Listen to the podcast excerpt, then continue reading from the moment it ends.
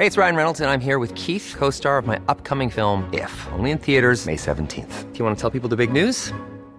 All right, I'll do. Sign up now and you'll get unlimited for $15 a month in six months of Paramount Plus Essential Plan on us. Mintmobile.com slash switch. Upfront payment of $45 equivalent to $15 per month. Unlimited over 40 gigabytes per month. Face lower speeds. Videos at 480p. Active Mint customers by 531.24 get six months of Paramount Plus Essential Plan. Auto renews after six months. Offer ends May 31st, 2024. Separate Paramount Plus registration required. Terms and conditions apply if rated PG.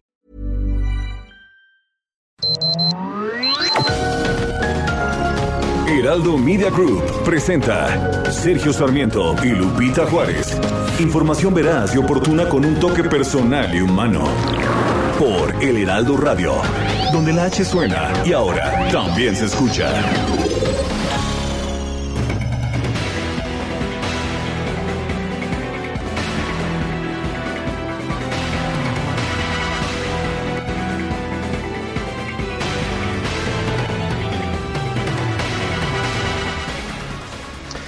Pues una buena, le tenemos una buena para empezar. La calificadora Standard Poor's confirmó la calificación de México en triple B, aunque con perspectiva negativa.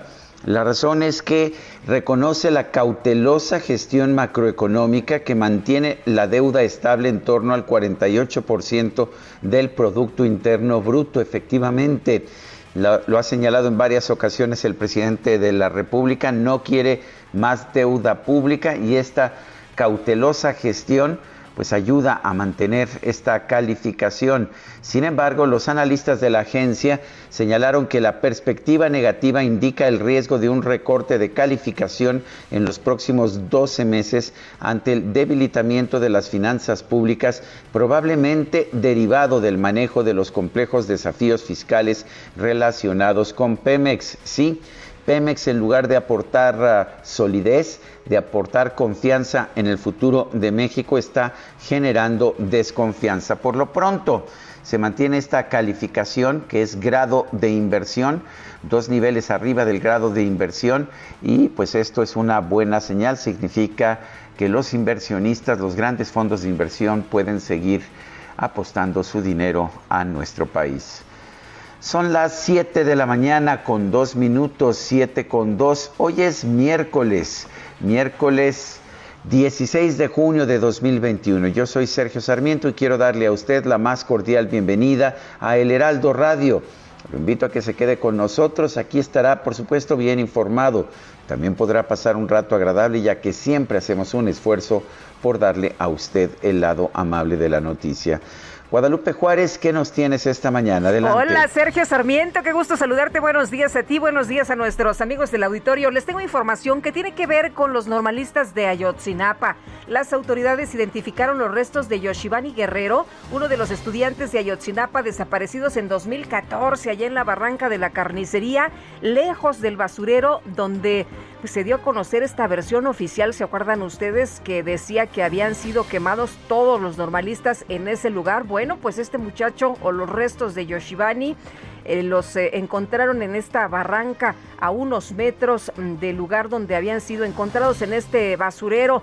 Esto se dio a conocer el día de ayer por Vidulfo Rosales al salir de una reunión de los padres y madres de los desaparecidos con el presidente Andrés Manuel López Obrador en Palacio Nacional.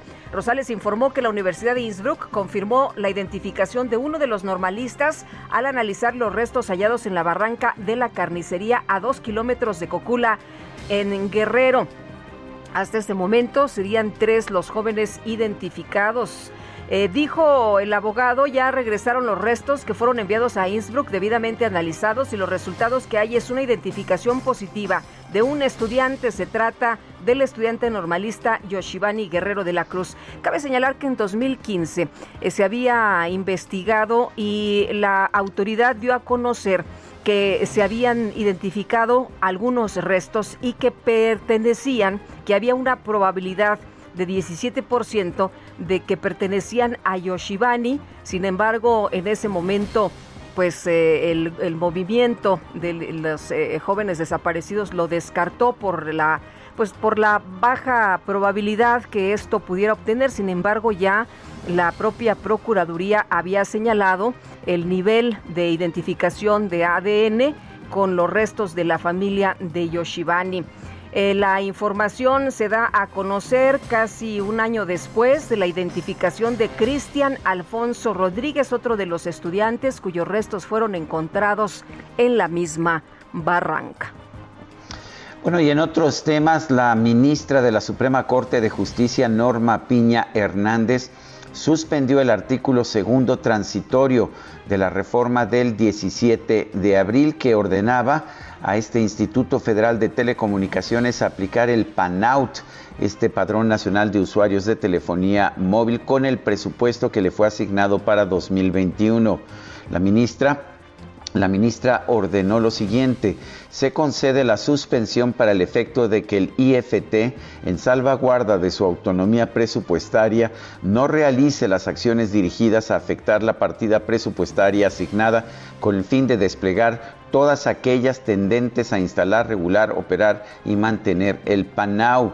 Las medidas que por ahora quedan suspendidas incluyen las ah, que son, son para el desarrollo de la plataforma que concentraría la información del padrón, la emisión de las disposiciones administrativas de carácter general para su operación, las campañas para la difusión del programa y las sanciones con las que el Congreso amenazó a los integrantes del IFT si para octubre del 2021 no estaban listas las disposiciones relacionadas.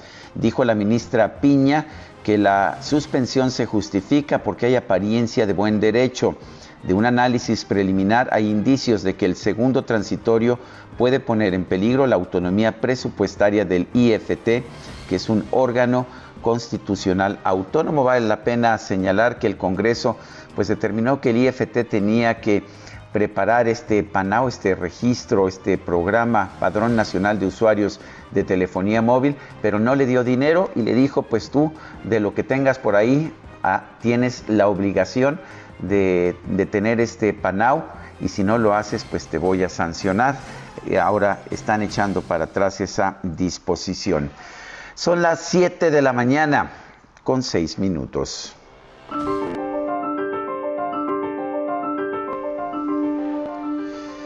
La frase del día, el que una nación trate de lograr la prosperidad a base de impuestos es como pararse en una cubeta y tratar de levantarla de las asas. Winston Churchill.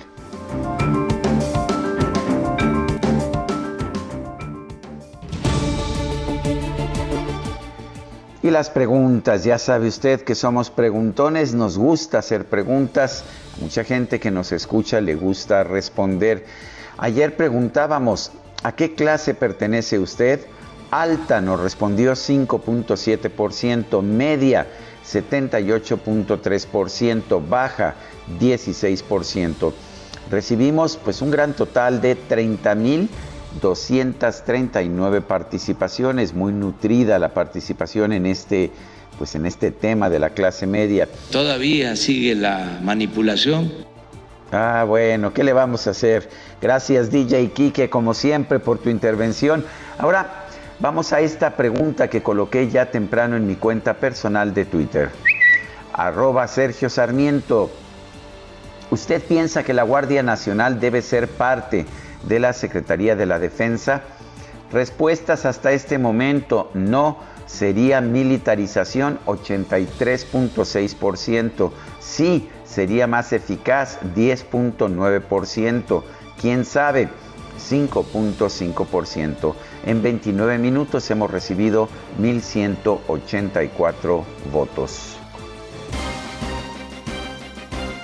Las destacadas del Heraldo de México.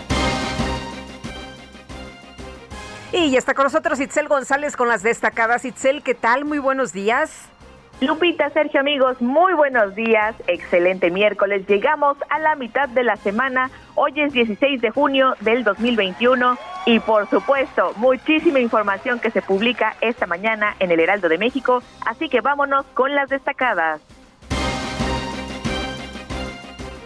En primera plana, Claudia Sheinbaum ofrece trato institucional a oposición. La jefa de gobierno garantiza una repartición justa del presupuesto a la Unión de Alcaldes en la Ciudad de México.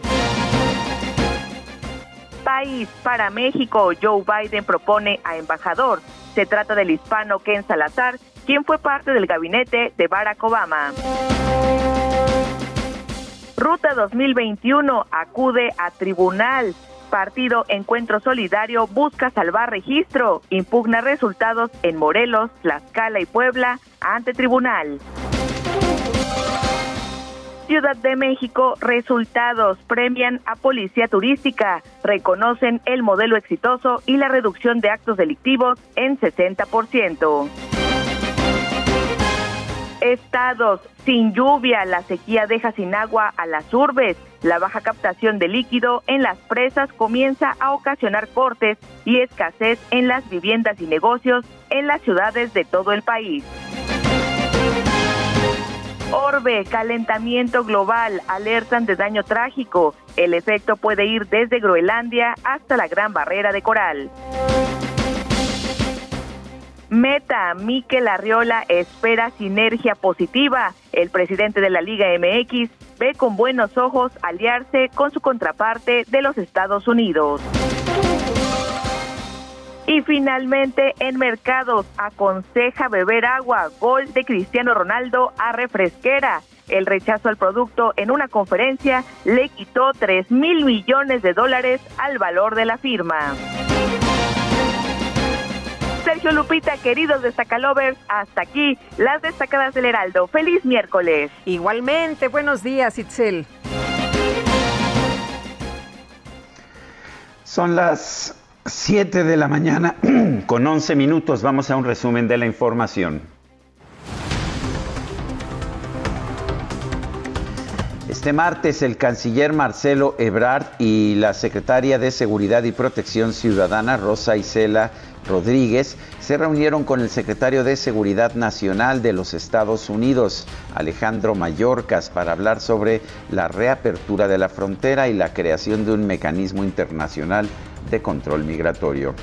Frontera Norte, en virtud de que ya lleva mucho tiempo eh, las restricciones a las actividades normales, comunes y corrientes, comercio, viajes, turismo, eh, en fin, que dificulta la actividad económica y la vida de esas comunidades. Estamos hablando de ciudades muy grandes, de regiones económicas muy grandes.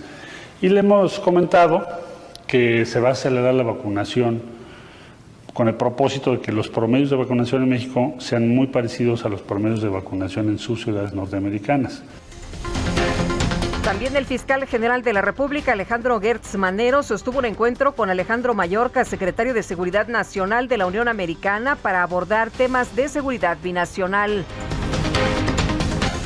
El presidente de los Estados Unidos, Joe Biden, anunció la postulación del exsecretario del Interior, Ken Salazar, como nuevo embajador de su país en México. La vicepresidenta de los Estados Unidos, Kamala Harris, eh, llamó al Senado de su país a proporcionar un camino a la ciudadanía para todos los jóvenes del programa de acción diferida para los llegados en la infancia. I will tell you, we are here on this day, um, on the anniversary of DACA, and I'm here on behalf of the Biden-Harris administration to tell you this administration fully intends to do everything in our power to protect our dreamers. De nuestro poder para eh, ayudar a los eh, dreamers, a los soñadores. El expresidente de los Estados Unidos, Donald Trump, aceptó una invitación del gobernador de Texas, Greg Abbott, para visitar la frontera con México el próximo 30 de junio. El Consejo Empresarial Mexicano de Comercio Exterior, Inversión y Tecnología anunció la conformación de la Federación de Negocios América Latina y el Caribe China para fortalecer y promover el comercio con ese país asiático. La agencia calificadora Standard Poor's ratificó la calificación de la deuda soberana de México en triple B con perspectiva negativa. Es, sin embargo, grado de inversión, sigue siendo un grado de inversión para la deuda soberana mexicana.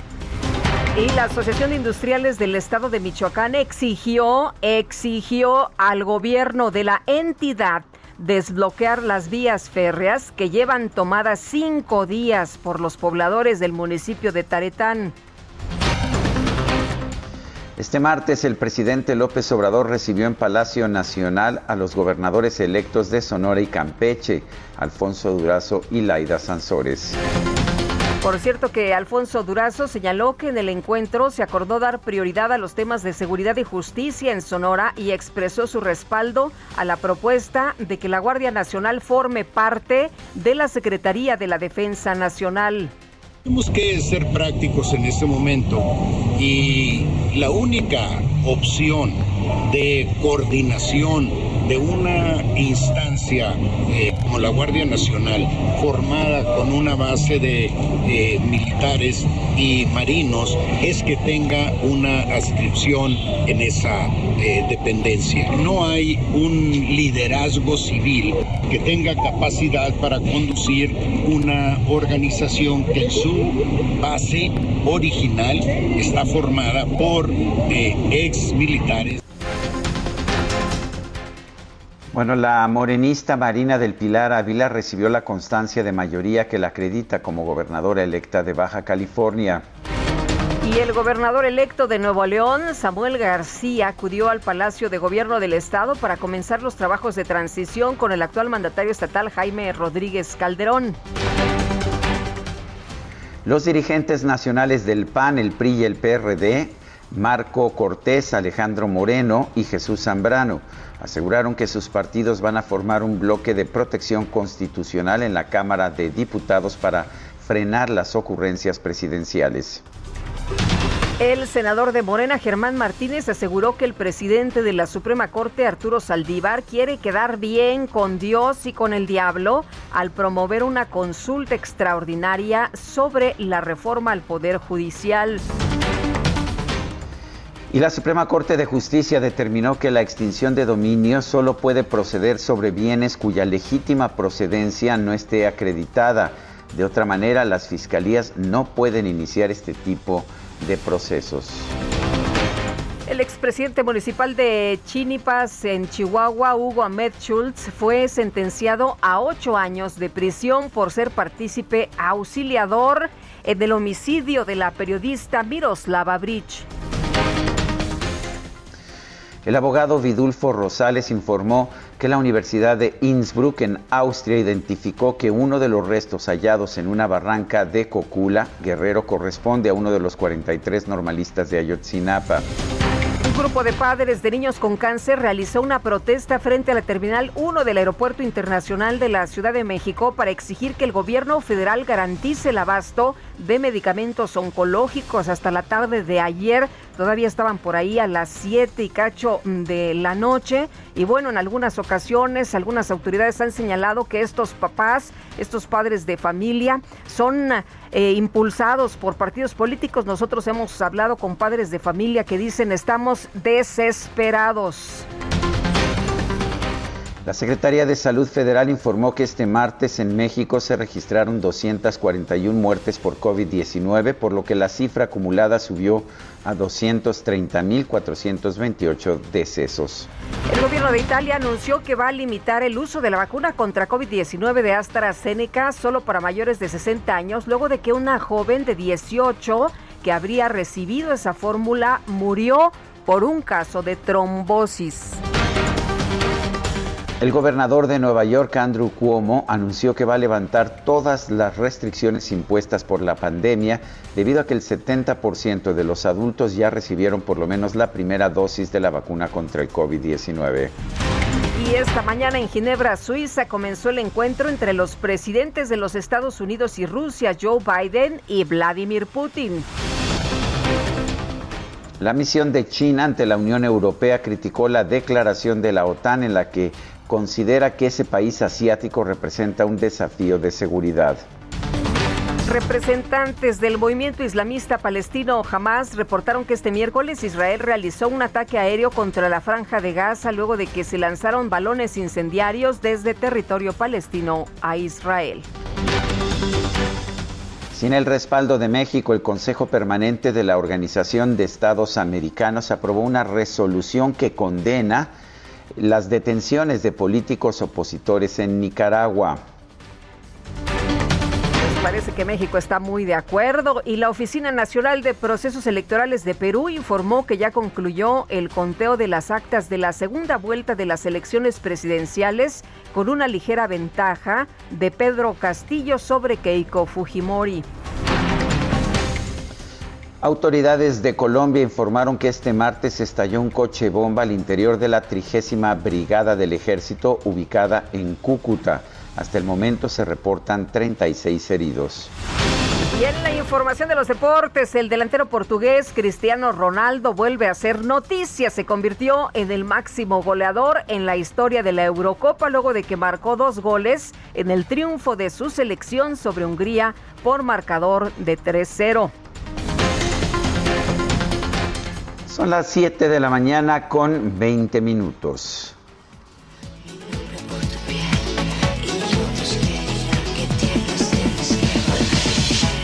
Si tú te vas, yo me bebo mi soledad, amándote. Tú me dejarás perdida en la vida y recordándote. No digas adiós,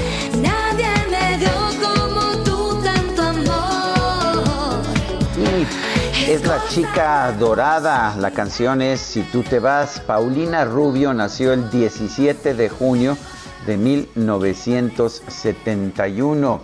17 de junio de 1971. Esto quiere decir que mañana estará cumpliendo 50 años. Nosotros nos adelantamos. Quién sabe, a lo mejor nos invitan a la fiesta Guadalupe. Puede ser, puede ser. No pierdas la esperanza. Dicen que es lo último que, que se pierde, mi querido Sergio. Por lo pronto, a bailar con Paulina Rubio. Oye, y vámonos, si te parece bien, dejamos la música un momento y vámonos a las calles de la ciudad con Augusto Atempa, que nos tiene información esta mañana.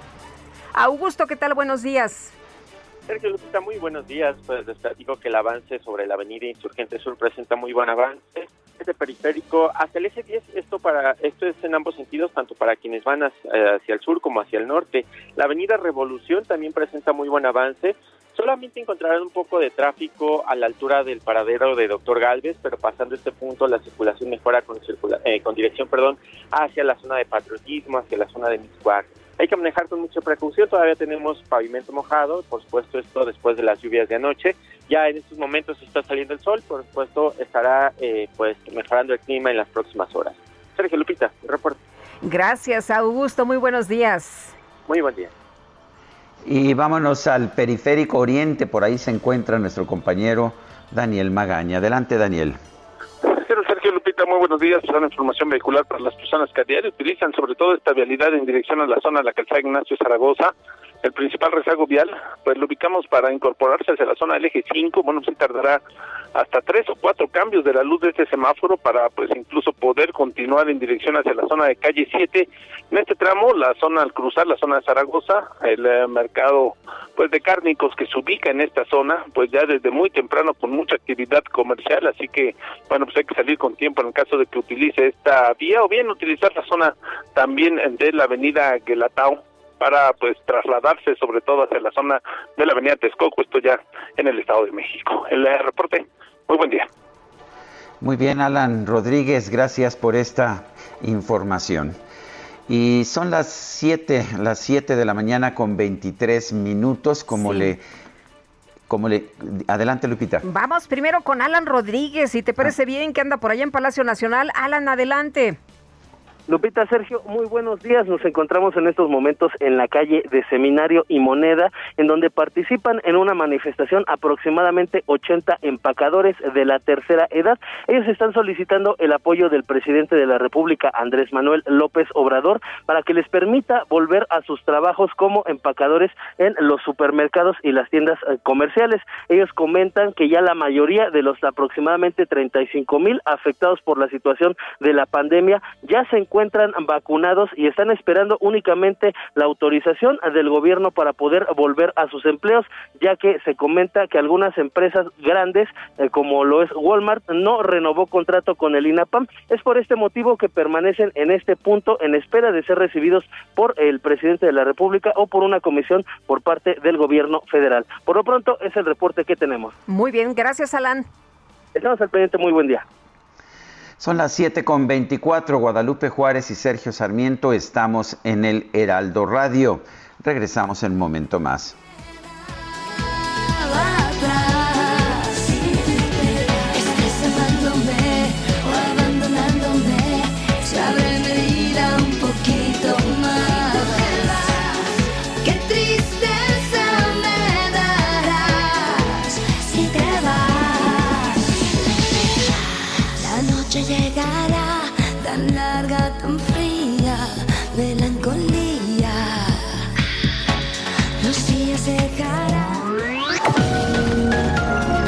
Sergio Sarmiento y Lupita Juárez quieren conocer tu opinión, tus comentarios o simplemente envía un saludo para hacer más cálida esta mañana. Envía tus mensajes al WhatsApp 5520 109647.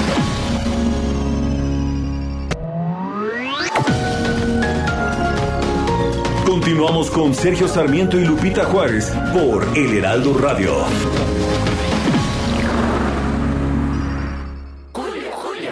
arránquense con otra. Mejor arráncate a Soriana por todos los vinos y licores que pongo al 3x2. Como tequila Don Julio 70 de 700 mililitros. Lleva 3 por 1698 y ahorra 849 pesos. Tú pides y Julio regalado manda. Solo en Soriana. A junio 21. Aplican restricciones. Evite el exceso. Como hoy, en 1958, falleció en la Ciudad de México el pianista, percusionista, maestro de música, compositor y director de orquesta mexicano José Pablo Moncayo García. En su adolescencia tocó como pianista en cafés y estaciones de radio para ayudar a su familia económicamente y además poder pagar sus estudios, hasta que ingresó como percusionista a la Orquesta Sinfónica Nacional dirigida por Carlos Chávez.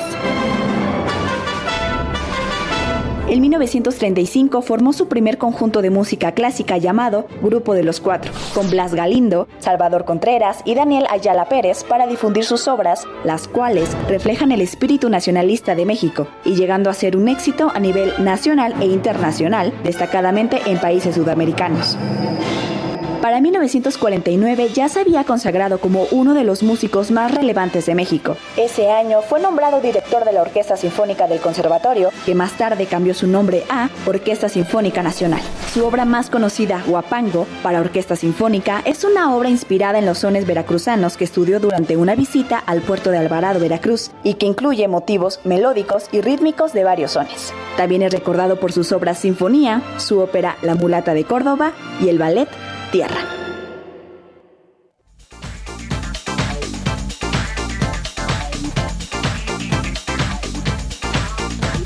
Tu química con mi piel hace carga positiva. Tu química con mi piel hace carga positiva. Y cuando me acerco a ti, hay una bomba explosiva. Y cuando me acerco a ti, hay una bomba explosiva. Tu boca tiene la sal, mi cuerpo el azúcar. Tu boca tiene la sal, mi cuerpo el azúcar y mi corazón está busca que te busca y mi corazón está busca que te busca y yo sigo aquí esperándote y que tu dulce Pues sí, yo sigo aquí también. Seguimos en la radio, ¿no? Pero escuchando a Paulina Rubio, quien mañana cumplirá 50 años. ¿Qué te parece, Guadalupe? Pues me parece muy bien esta chava, Sergio, que empezó chiquitita y que a nivel internacional pues ha tenido mucho éxito y a nosotros nos da mucho orgullo, por supuesto, que los mexicanos triunfen en donde se paren. A los mensajes. Nos dice Luis Ocampo desde Cuernavaca. Buenos días, queridos líderes de la noticia. En un abrir y cerrar de ojos llegamos a la mitad del año. Haciendo un balance, llevamos más noticias malas que buenas en general. Eh, ojalá que de aquí a diciembre las cosas mejoren. Un abrazo a todo el equipo. Dice otra persona, excelente día para ustedes, Sergio y Lupita, y para todo el equipo de trabajo. Desde Tequisquiapan, soy Patricia, la de todos los días. Y otra persona también nos escribe, Rodolfo Contreras desde Querétaro, alarmante el futuro próximo en lo fiscal. Se debe fomentar la generación de más riqueza y más empresas para que haya más recaudación y no estrangular las empresas ya existentes. Pues efectivamente ayer se dio a conocer eh, una pues un nuevo programa por parte del SAT para tratar de obtener más dinero por parte de los grandes contribuyentes sin elevar las tasas de impuestos. Pero ya estaremos hablando de este y de otros temas importantes. Bueno, México llegó a 230.424 muertes confirmadas por COVID-19. Esta es la información oficial de la Secretaría de Salud. Gerardo Suárez, adelante. Muy buenos días, Sergio Lupita. En México se acumularon 230.424 muertes confirmadas por COVID-19. Esto representa 239 más que el día anterior, de acuerdo con los datos de la Secretaría de Salud. Además, van dos millones cuatrocientos cincuenta y nueve mil seiscientos un casos de coronavirus confirmados por las autoridades, cuatro mil doscientos cincuenta más que el día anterior. Al difundir datos del comunicado técnico diario, la Secretaría de Salud informó que a nivel nacional hay un incremento de 10% de los casos de COVID-19 entre la semana 22 que transcurrió del 31 de mayo al 6 de junio en comparación con la semana previa.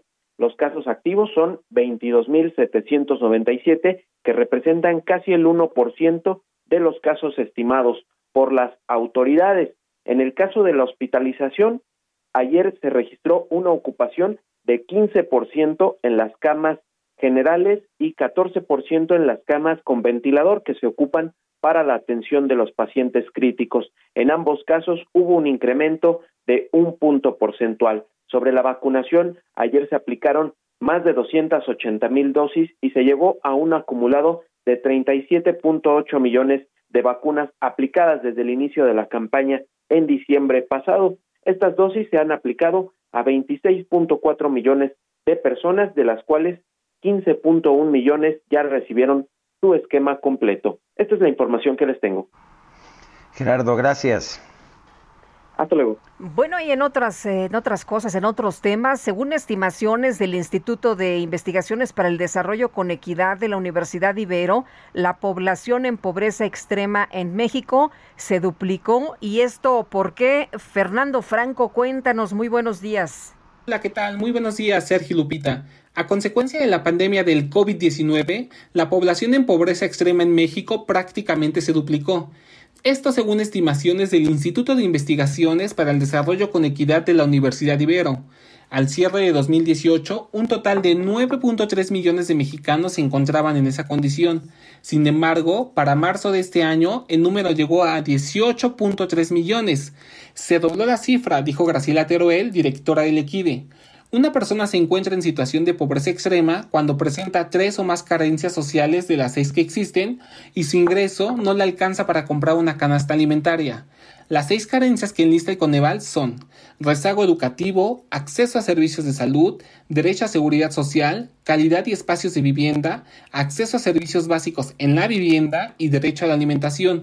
Como proporción de la población nacional, aquella que vive en pobreza extrema aumentó de 7 a 15% entre diciembre de 2018 y marzo de este año, es decir, prácticamente en lo que va de esta administración. De acuerdo con la especialista del Equide, aún no se ha tocado fondo, la pobreza sigue aumentando y las cifras son muy alarmantes. Esta es la información, Sergio Lupita. Muy buenos días. Gracias, gracias Fernando. El secretario de Seguridad Nacional de Estados Unidos, Alejandro Mayorkas, se reunió con el canciller Marcelo Ebrard en la Secretaría de Relaciones Exteriores. París Salazar, adelante con tu información. Buenos días, Sergio Lupita, amigos del Heraldo de México. Y es que los gobiernos de México y Estados Unidos coincidieron en impulsar la recuperación del comercio y el turismo en la frontera común tras 14 meses de permanecer restringidas las actividades y los cruces entre ambos países por la pandemia de COVID-19. En una reunión bilateral celebrada en la Ciudad de México, el canciller Marcelo Ebrard propuso un acuerdo al secretario de Seguridad Nacional de Estados Unidos, Alejandro Mayorkas, de reiniciar las actividades de manera gradual en la frontera conforme aumente la vacunación de adultos de 18 años en los 39 municipios de México que colindan con los Estados Unidos. Y es que Marcelo Ebrard planteó dos rutas para el levantamiento de estas restricciones a cruces fronterizos, la primera, que de acuerdo al avance de la vacunación en los municipios fronterizos se vayan levantando, relajando las restricciones hasta levantarlas totalmente. Y la segunda, cuando se llega a un porcentaje de vacunación en los 39 municipios mexicanos, se levanten estas restricciones. El canciller eh, reveló y ya hay un grupo de trabajo con el eh, gobierno de Estados Unidos, así se acordó con el secretario Alejandro Mallorca para poder eh, regularizar la situación económica en las ciudades de la frontera común. México también, por lo que México también ya inició la vacunación de 2.9 millones de adultos de 18 a 39 años de estos 39 municipios de México que colindan con los Estados Unidos. México aplicará 1.3 millones de vacunas que donó Estados Unidos a de la farmacéutica Johnson Johnson hoy inician en Baja California y se encuentran también en fase de negociación para conseguir 1.6 millones de vacunas para completar los esquemas de vacunación a estos 2.9 millones de adultos de la región fronteriza. Y es que se busca que sean vacunas de Johnson Johnson, la cual ya está avalada y fabricada por los Estados Unidos. En este encuentro también participó el Gabinete de Seguridad mexicano, encabezado por la Secretaria de Seguridad y Protección Ciudadana, Rosa Isela Rodríguez, así como mandos de la Sedena, CEMAR y de la Guardia Nacional. En este encuentro también se abordó la cooperación para la atención de los flujos migratorios de Centroamérica y la necesidad de modernizar los procesos y la infraestructura para expandir el comercio entre ambos países. Esa es la información. Eh, Paris Salazar, gracias por este reporte. Buenos días. Buenos días. Y por otra parte, Kenneth Salazar será el nuevo embajador de Estados Unidos en México tras la designación del presidente Joe Biden este martes y ahora solo se espera que el Senado ratifique la decisión para que el funcionario se convierta en el sustituto de Christopher Landau, que era súper tuitero y que pues eh, convivía mucho en redes sociales y eh, se metía a debate y bueno, en fin, a través de un comunicado la Casa Blanca informó que Biden realizará otras nueve nominaciones para ser eh, los representantes de la Unión Americana en el mundo. Es el caso de Thomas Knights como nuevo embajador de Israel, dos días después de la partida de Benjamin Netanyahu y la formación de un nuevo gobierno. En el caso de, del caso de Kenneth eh, Salazar, eh, déjeme decirle a usted varios asuntos importantes. Es de origen hispano y bueno, el presidente de los Estados Unidos eligió al exsecretario, quien fuera secretario del Interior de origen hispano, Ken Salazar, para ser embajador de México. Y según un comunicado de la Casa Blanca, el también ex senador de 66 años, quien va a reemplazar a Landau, eh, dejó su cargo de embajador en la capital mexicana cuando el expresidente Donald Trump pues, finalizó su mandato en enero pasado. Desde entonces, la embajada de Estados Unidos quedó en manos del encargado de negocios, el nominado por Biden para México fue secretario del Interior estadounidense durante el primer mandato del expresidente Barack Obama y antes Salazar fue eh, senador por el estado de Colorado entre 2005 y 2009 y fiscal general de ese mismo estado entre 99 y 2005. Bueno, la Fiscalía General de la República confirmó la identificación de Josivani Guerrero de la Cruz, uno de los estudiantes de Ayotzinapa que fueron asesinados por el grupo Guerreros Unidos. Tenemos en la línea telefónica a Omar Gómez Trejo, titular de la Unidad de Investigación y Litigación para el caso Yotzinapa de la Fiscalía General de la República. Eh, eh, don Omar Gómez Trejo, gracias por tomar la llamada y cuéntenos eh, dónde se localizaron estos restos. Sé que ya han sido identificados, que ya han sido identificados allá en Innsbruck y qué significa esto para la investigación. Hola, ¿qué tal? Sergio, Leticia, ¿me escuchan? Buenos días. Sí, Lupita, sí. Lupita, perdón, Sergio. Eh, pues sí, el día de ayer anunciamos a, a la opinión pública el, el, el, trámite que hemos hecho desde la Fiscalía desde que encontramos eh, este lugar denominado La Barranca de la Carnicería.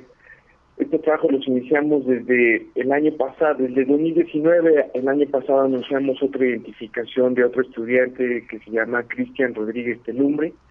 Y ahora, eh, en trabajos realizados en el mes de octubre, para ser muy precisos, el 22 de octubre rescatamos este eh, resto óseo que fueron llevados a la ciudad de Innsbruck, al laboratorio del doctor Parsons de la Universidad de Innsbruck. El 19 de febrero fue que se entregaron, recibimos eh, una serie de comunicaciones y el resultado final llegó el, ¿cómo se llama?, el 8 de junio.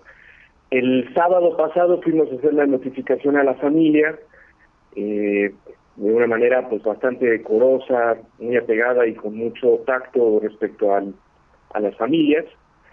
Eh, y pues el día de ayer en una reunión que convocó el presidente de la República fueron informados el resto de los familiares por parte de las autoridades.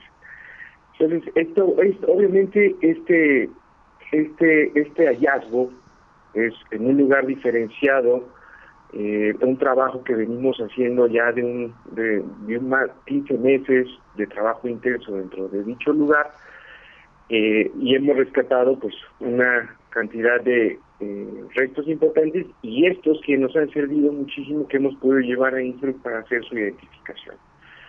Eh, yo creo que es, es, clave el, el, hallazgo de un indicio de un resto que nos lleve a la identidad plena de Yoshibani, dado que también se hizo por ADN nuclear, es decir, una de las técnicas más precisas que existe eh, a nivel mundial, o sea que no deja como una, de, una duda, sino que hay una precisión del 99.999% de plenitud de la identidad. Es un hueso vital y eso pues obviamente ya nos, nos lleva hacia otros escenarios en función de eh, una línea de investigación, incluso imputar, imputar nuevos delitos a, a las personas que estamos imputando ya en distintas eh, averiguaciones previas en distintas causas penales eh, y pues eh, el, el, basurero de Cocula y el río San Juan pues cada vez se debilitan más porque hay un nuevo hallazgo, ¿no? Yoshibani eh, fue anunciado en el 2015 por la antigua Procuraduría General de la República y ellos habían denunciado que existía una identidad eh, plena, ¿no? Por parte de Yoshibani. Pero ¿por qué es diferente? ¿Por qué es diferente, fiscal? En 2015 la Procuraduría da a conocer que hay información en la que ellos señalan que hay un, no recuerdo si un 17% en el caso de la identificación y ellos, eh, el Areli Gómez en ese momento lo que sale a, a decir es que eh, sí se identifica y que es eh, muy probable se trata de Yoshibani Guerrero pero ¿cuál es la diferencia entre la el información estudio. que nos dieron en 2015 y la que ustedes nos están proporcionando ahora?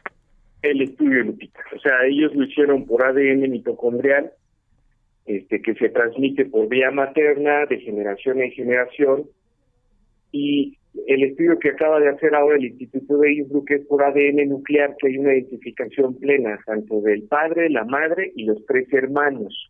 Y en aquel entonces el porcentaje que, que se daba a la coincidencia mitocondrial de con la familia Yoshibani era bajo una lógica de un caso abierto, ¿no? Porque no sabían de verdad cuántas personas eran las que estaban en el basurero de Cocula, y aparte eh, eh, tenía un valor muy limitado.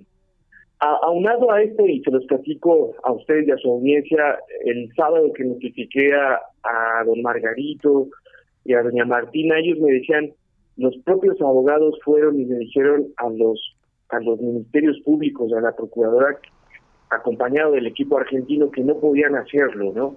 Aún así lo hicieron.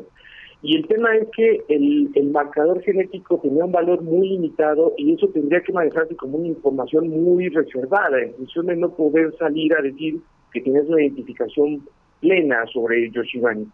Esa es la diferencia, el estudio mismo. O sea, la identificación plena que nosotros tenemos ahora por tres, eh, por, por los tres hijos por el padre en un porcentaje del 99.9999%. Eh, los, estos restos eh, que se han identificado se encontraron fuera del basurero de Cocula. ¿Qué significa eso? Muchísimo, este, Sergio. Es como si tuviéramos un escenario de crimen desde una lógica penal que fuera eh, la Torre Latinoamericana y en el Monumento a la Revolución encontraras otro escenario de crimen. Eso es lo que marca las diferencias. Hay una distancia importante, hay una narrativa que las autoridades dieron en su momento sobre lo que significaba el basurero de Cocula, lo que significaba el río San Juan. Este es un nuevo hallazgo, un nuevo punto de investigación que estamos desarrollando que atiende más a una lógica en la que nosotros estamos investigando y no como una conclusión y punto final que se quiso hacer con el basurero y el río San Juan. Fueron quemados en un mismo lugar, es lo que se nos dijo en un primer momento. Esto tiraría entonces lo que se ha venido señalando en los últimos años de esta, esta versión. Sí, Lupita, porque nosotros, por ejemplo, este indicio, este hueso que encontramos que da la identificación plena de Yoshibani, no presenta alteración térmica. Y eso es importantísimo. Eso ya rompe con la narrativa que en su momento se quiso dar de que 43 estudiantes fueron quemados en un basurero. ¿no? Ya había sido cuestionado eso por el propio GIE, por el propio equipo argentino. Y entonces el hecho de poder encontrar estos huesos que más, tienen una exposición a la intemperie, yo lo señalaba el día de ayer, están meteorizados, es el concepto que utilizan los peritos, eh, arqueólogos, antropólogos. Pero aún así, dado que el estudio de ADN mitocondrial llega al núcleo de la identificación del, propio hueso, eh, ayudó, ¿no? es decir, no se destruyó, porque vaya que también el medio ambiente en un momento dado puede, destruir las propiedades de los, de los huesos. Pero esto, esto no ocurrió con este indicio, es un indicio bastante sólido, es un indicio este, grande, ¿no? Una pieza con la cual se pudo trabajar el equipo argentino.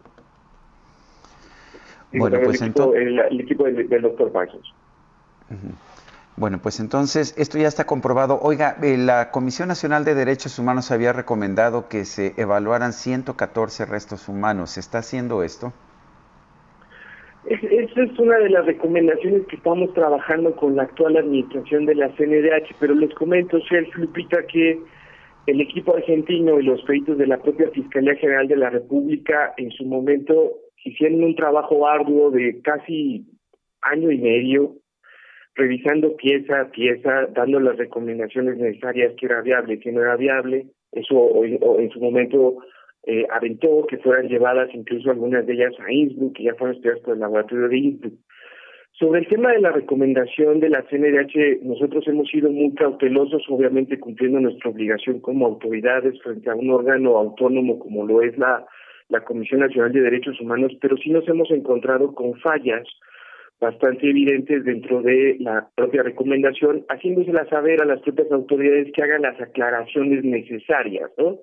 Y este es uno de los temas que estamos trabajando bajo esa óptica desde la propia Fiscalía General de la República. Eh, Omar, eh, ¿hay eh, alguna nueva información hasta donde se, se tienen datos y hasta donde la gente sabe? Policías y narcotraficantes estuvieron involucrados en la muerte, también se habla de elementos del ejército mexicano. ¿Hay algún dato relevante, algún dato nuevo, alguna investigación distinta? Sí, Lupita, sea, la, la unidad que, que está animando trae varios temas, entre ellos la investigación de los hechos del 26 y 27 de septiembre. Y ahí aparte de el oficial militar el oficial militar que fue detenido se han detenido a otras personas que han detenido por ejemplo a policías federales que también tuvieron una participación en la desaparición de los estudiantes desde el escenario de crimen de, del Palacio de Justicia y ahí, o sea, yo he sido muy cauteloso, te soy honesto, porque es un poco el mandato, y ese es mi mandato, el hecho de traer, de cuidar mucho una investigación.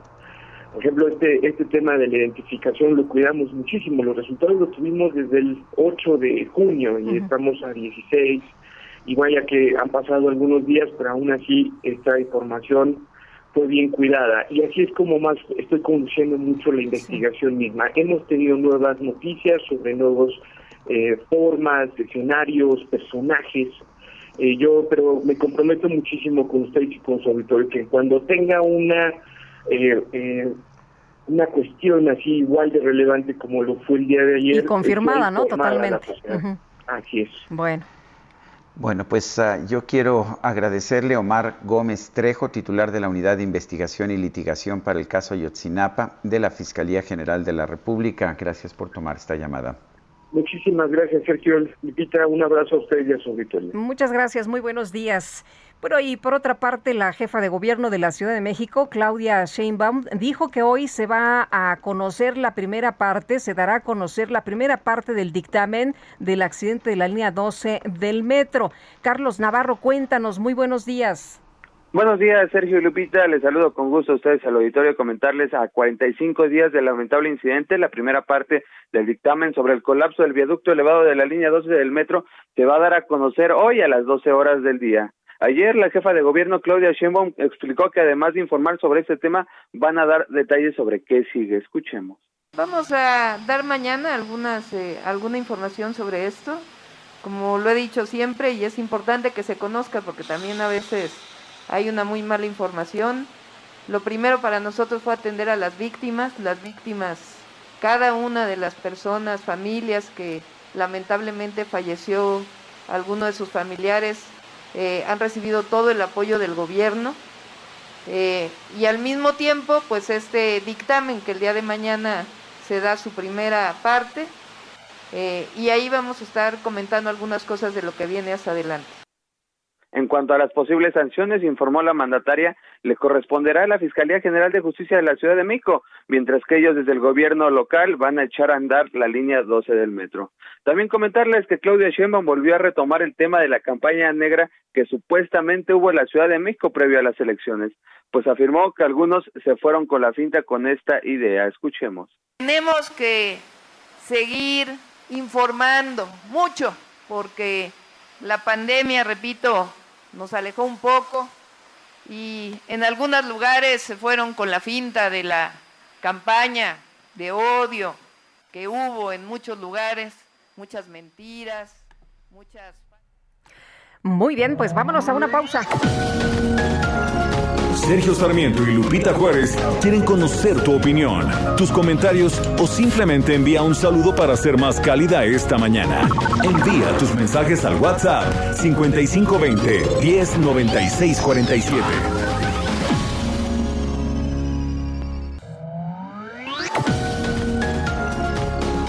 Continuamos con Sergio Sarmiento y Lupita Juárez por El Heraldo Radio.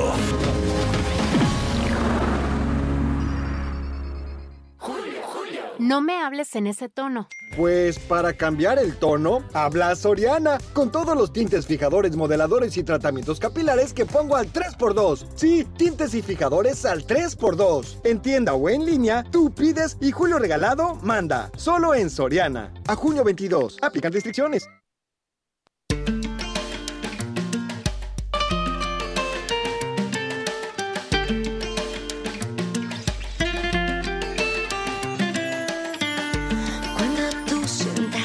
Sin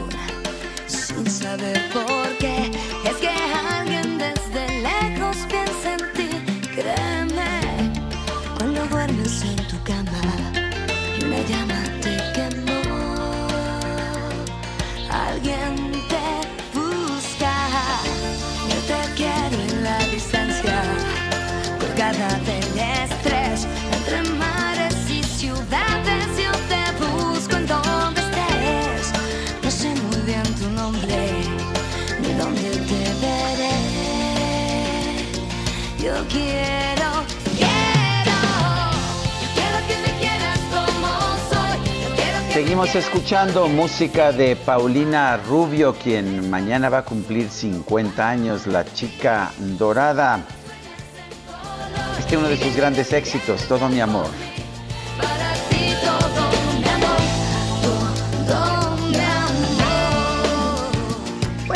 Tenemos mensajes de nuestros amigos del Auditorio Politécnica. Nos dice, no hay ni losartán en el ISTE, medicamento para la presión. No tienen tampoco meprazol. Fui el viernes a consulta y no hay medicamentos. ¿Dónde están nuestras aportaciones?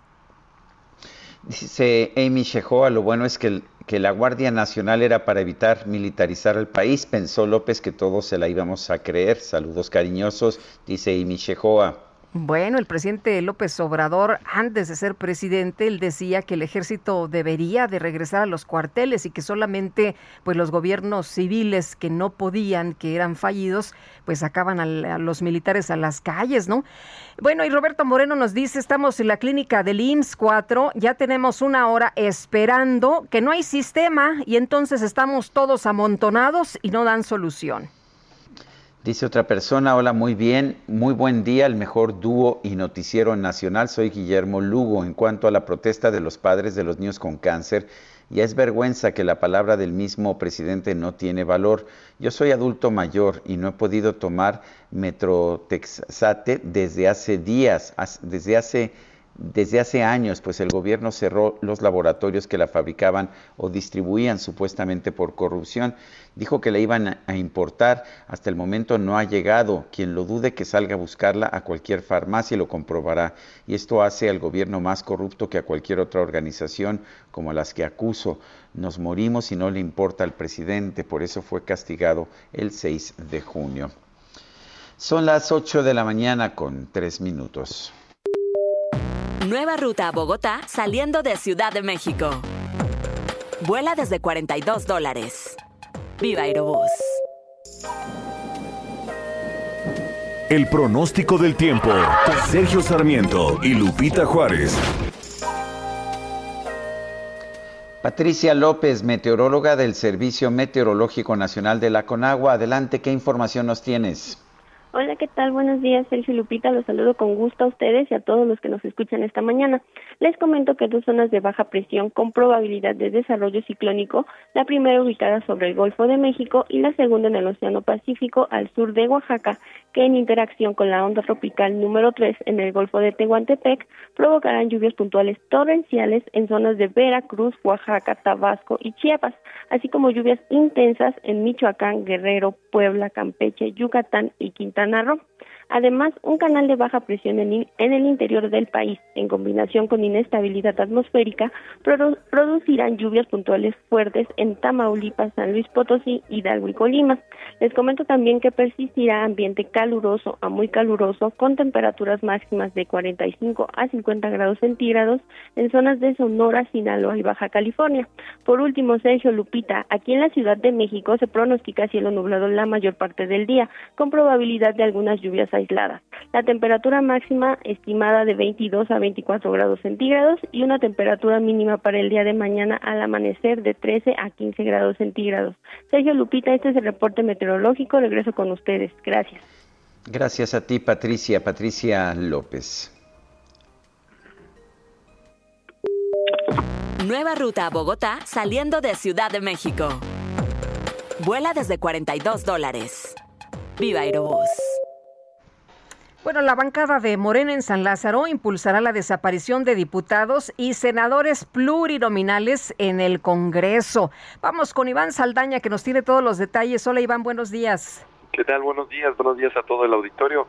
Efectivamente, esta propuesta se da a conocer horas después de que el presidente Andrés Manuel López Obrador pues lo planteó en su conferencia mañanera, ahí eh, horas después respondió uno de los diputados, el diputado Óscar Gutiérrez Camacho, eh, aseguró que la bancada eh, de Morena en San Lázaro pues va a impulsar la desaparición. Son 32 senadores plurinominales y 200 diputados federales también eh, plurinominales y pues señaló que van a presentar una iniciativa y en la cual pues van a plantear reducir estos escaños y curules en el Congreso de la Unión y también eh, recordó que, y bueno, más bien lo cito textualmente, dijo eh, a través de un comunicado que si bien en un principio las diputaciones plurinominales buscaron garantizar que las minoría, minorías contaran con voz y voto dentro de los procesos legislativos,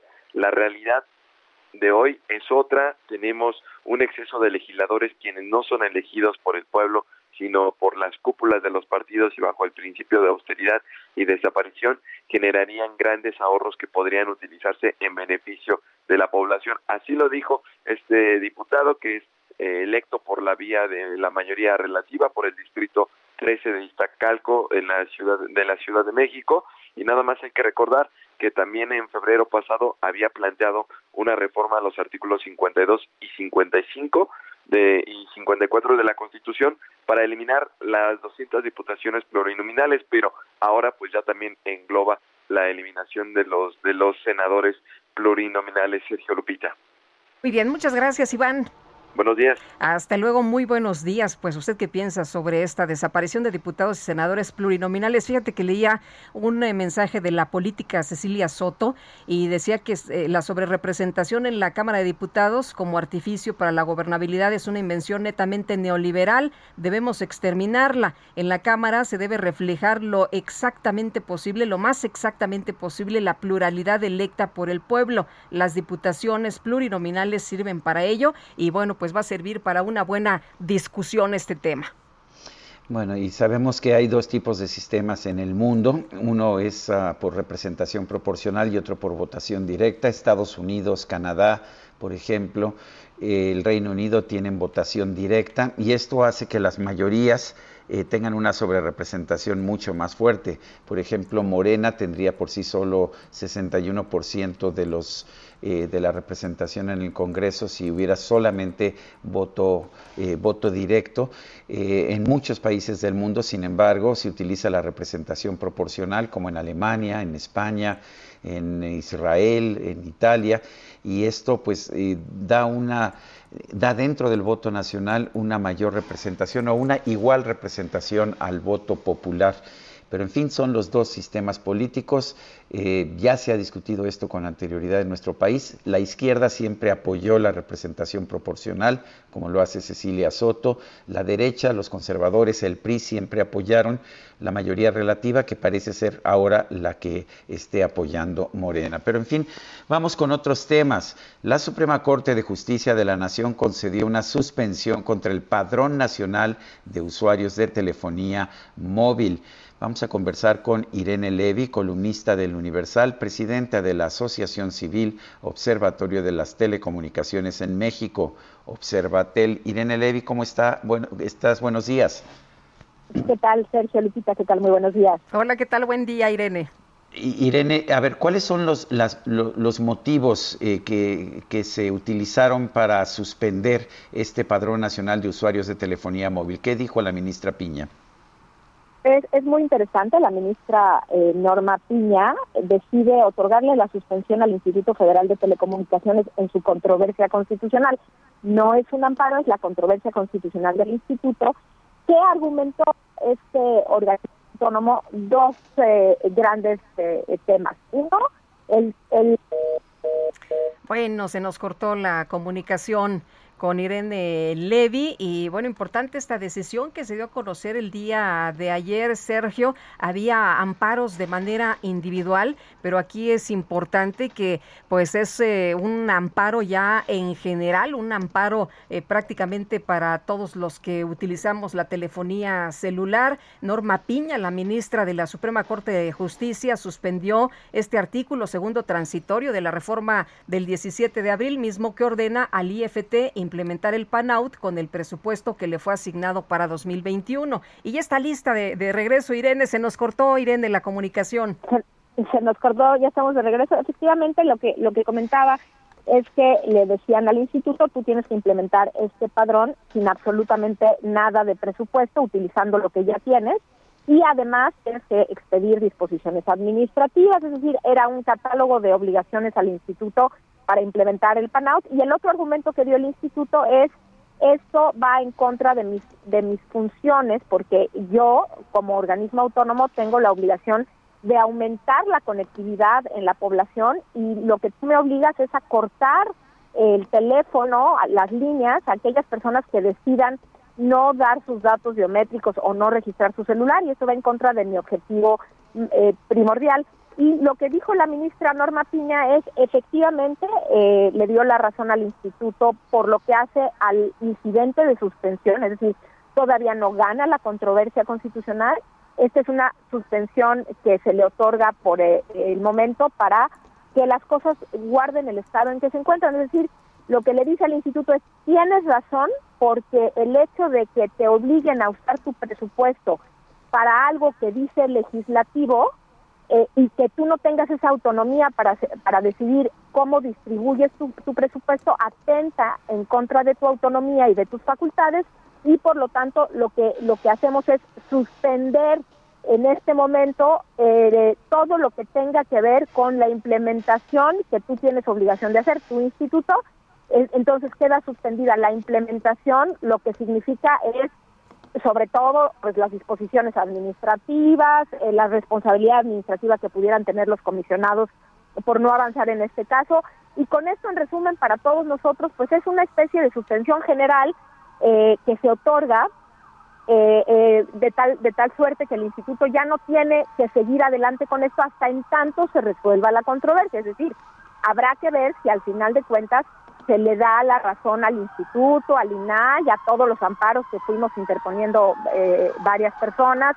Este, vamos a ver qué pasa. Eh, algo muy importante, Sergio Lupita, es que pudiera haber una reconsideración en cuanto a la suspensión. Yo lo veo muy difícil, pero esta suspensión si bien se otorga por una ministra, pudieran haber hecho supervenientes, dice la ley, que eh, pues eh, llamen a la reconsideración eh, de la Corte y eliminen la suspensión. Yo lo veo difícil y yo veo también que esto da un respiro a los jueces especializados que han recibido miles, miles de amparos en contra de este padrón y que de alguna manera el hecho de que haya una suspensión general no los lleva a no resolver, pero sí da una tranquilidad en cuanto a que por el momento las cosas se paralizan y estaríamos a la espera de la resolución de fondo tanto de esta controversia como de todos los otros recursos que se han interpuesto.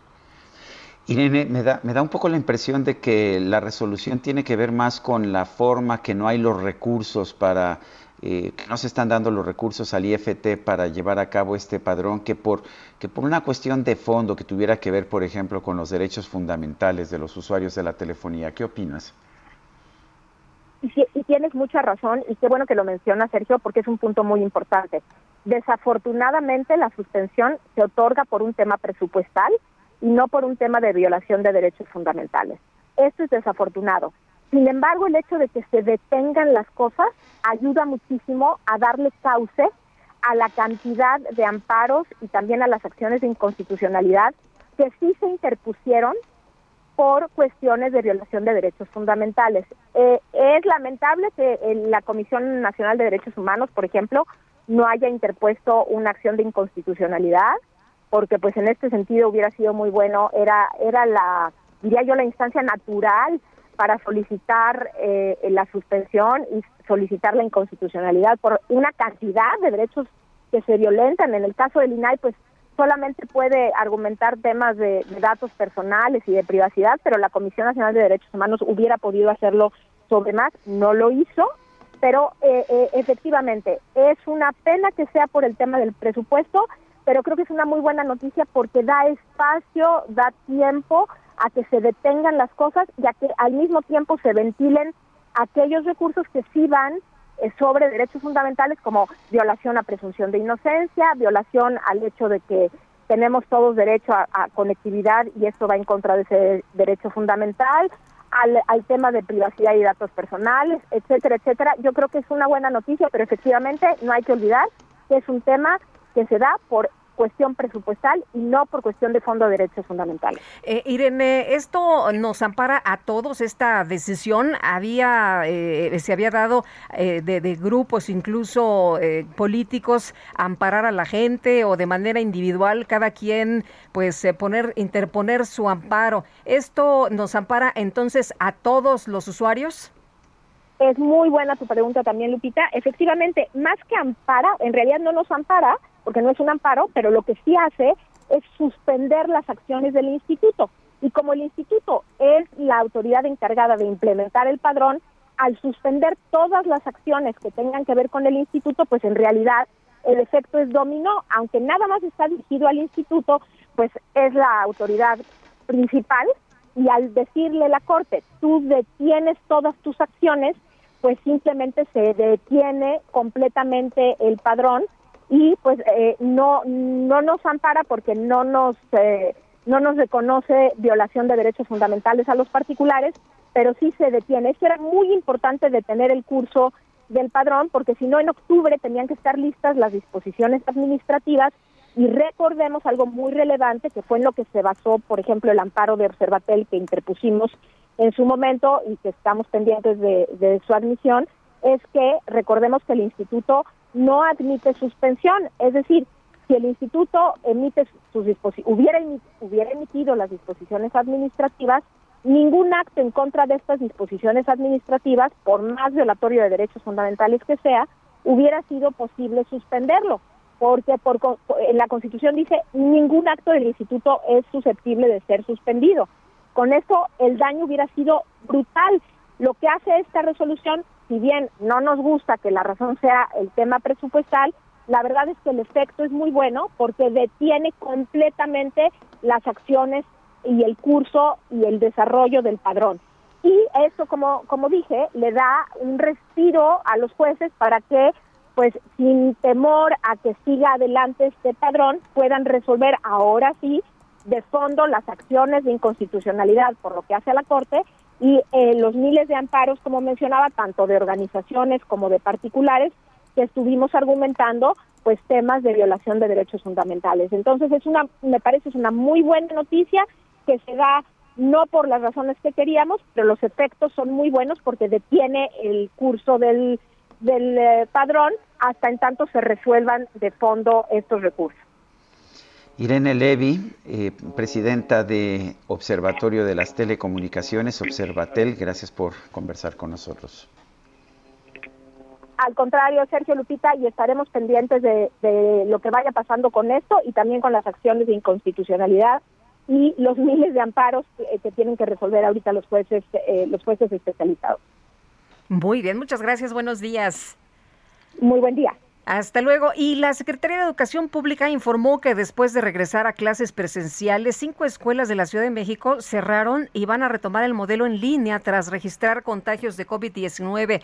Marco Fernández es profesor investigador de la Escuela de Gobierno del TEC de Monterrey e investigador de México Evalúa. Marco, gracias por platicar con nosotros de nueva cuenta. Hola Lupita, Sergio, muy buenos días. Gracias a ustedes por la invitación. En efecto, como ustedes mencionan, eh, la Secretaría de Educación Pública eh, ha informado, por un lado, que de las 8.165 escuelas de educación básica que, existen en el país, solo regresaron a algún tipo de presencialidad eh, 1.130, es decir, el 13.8%, y de las cuales eh, cinco escuelas debido a casos que se detectaron eh, de estudiantes infectados, regresaron a, clases a la distancia. Eh, Marco, ¿qué, cómo, ves esta decisión? Sabíamos que tendría que haber algunos contagios cuando se abrieran las escuelas. Eh, ¿Crees que, que hubo una decisión apresurada para regresar o que ahora la decisión es apresurada para cerrar las escuelas nuevamente? Mira, Sergio, creo que sin duda alguna, por un lado, pensar que va a haber riesgo cero cuando comienza la reapertura de clases sería eh, totalmente falso. No hay cero riesgo en ningún lado del mundo. En los eh, diversos sistemas educativos que, han empezado eh, clases, de 210 países, solo 23 países mantienen todavía cerradas sus escuelas. Digo eso para ponerlo en perspectiva eh, comparada. Ahora bien, creo que aquí pasan dos cosas. Por un lado, con franqueza, la autoridad, eh, pues para ganarse la confianza de los ciudadanos, tiene que operar con mayor claridad el protocolo de regreso a las clases.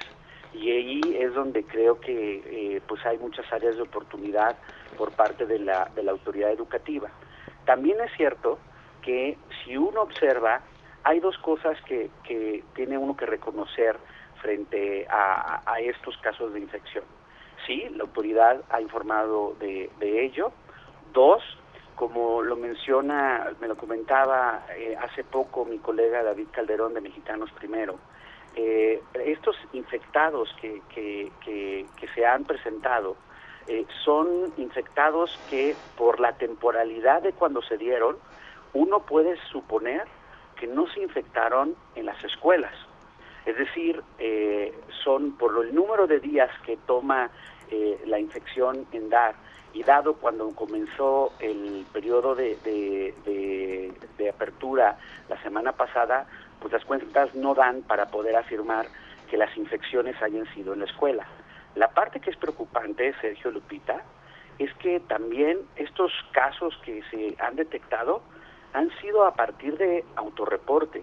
Es que no ha habido este, pruebas aleatorias a los estudiantes como se está haciendo en otros lugares del mundo, no solo de la parte más, eh, digamos, más avanzada del mundo como Canadá o eh, Alemania, sino, por ejemplo, cuando uno observa el caso uruguayo, allá eh, también se observa eh, que una parte de las estrategias para el regreso es poder hacer estas pruebas aleatorias a los propios estudiantes para detectar sobre todo los casos asintomáticos. Y es ahí donde creo que cuando uno observa las, los protocolos y las acciones que la autoridad hace para este regreso paulatino, pues todavía hay, la verdad, ámbitos importantes de mejora. Casi eh, nos, nos corta ya el, el, comercial, pero ¿tenía caso regresar al término del curso o era mejor regresar en agosto cuando tengamos más personas eh, vacunadas? Eh, Marco, en un minuto. A mí me parece que sí es importante comenzar el regreso. Hay una parte como de minimizar que, este, que estemos regresando pensando que son solo unas semanas si entendemos el problema de la dimensión también socioemocional que están sufriendo los estudiantes en estos momentos, podemos entonces a lo mejor reconocer que no debemos de minimizar este regreso paulatino y escalonado a las clases en nuestro país. Muy bien. Pues Marco, muchas gracias por platicar con nosotros esta mañana. Muy buenos días. Gracias a los dos. Muy buen día. Son las 8 con 24 minutos. Nuestro teléfono para WhatsApp 55 20 10 96 47. Regresamos en un momento más.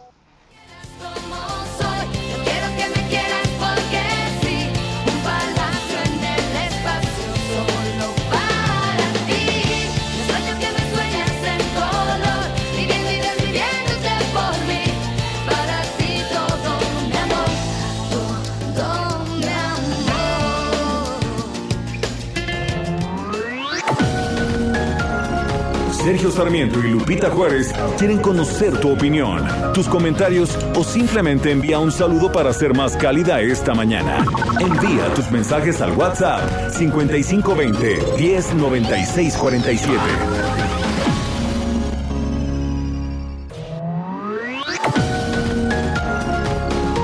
Continuamos con Sergio Sarmiento y Lupita Juárez por El Heraldo Radio.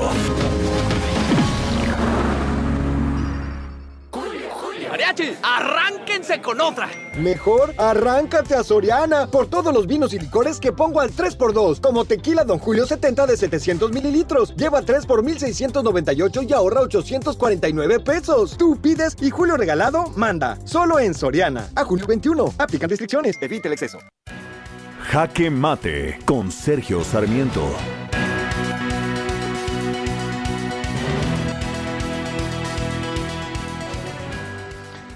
Es curioso, el presidente de la República, Andrés Manuel López Obrador, se queja amargamente y llama corruptos a los medios de comunicación internacionales que cuestionan cualquier tipo de decisión política en nuestro país.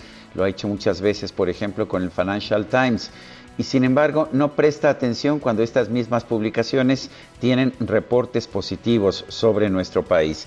Ya de hecho hace algunos días le, señalaba yo un artículo de Michael Stott, que es el, editor en cuestión latinoamericana del periódico Financial Times, que decía que López Obrador había logrado conservar la tranquilidad en México en un momento en que países como Chile o como Colombia estaban sufriendo violentas protestas. Ayer, ayer por la noche se dio a conocer también un informe positivo firmado por el propio Michael Stott y Jude Weber. Eh, los dos aquí están en la Ciudad de México y lo que señala es que las perspectivas económicas de México han mejorado de manera significativa en los últimos meses. El FMI estaba pronosticando que la economía mexicana solamente crecería 3.5% en 2021, pero ya en este momento el crecimiento económico de México, el repunte, está siendo superior al de otras economías latinoamericanas. Esto se debe no a medidas que se hayan tomado en nuestro país, sino a la recuperación rápida que estamos viendo en los Estados Unidos y a las remesas de los mexicanos allá en la Unión Americana que están aumentando de forma muy vigorosa. Creo que es importante prestar atención a lo que dicen los medios internacionales sobre nuestro país, también lo que dicen, por supuesto, nuestros analistas. Pero parece extraño, ¿no? Que el presidente se queje cuando los medios internacionales eh, tienen evaluaciones negativas, pero que ni siquiera les preste atención cuando ofrecen evaluaciones positivas, como está haciendo el Financial Times en este día. Yo soy Sergio Sarmiento y lo invito a reflexionar.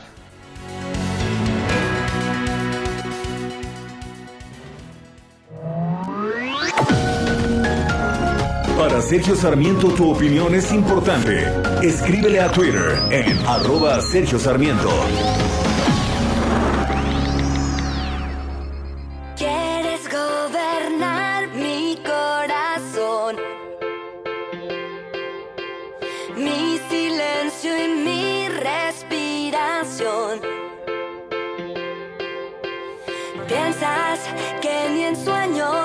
Lograré vivir sin ti.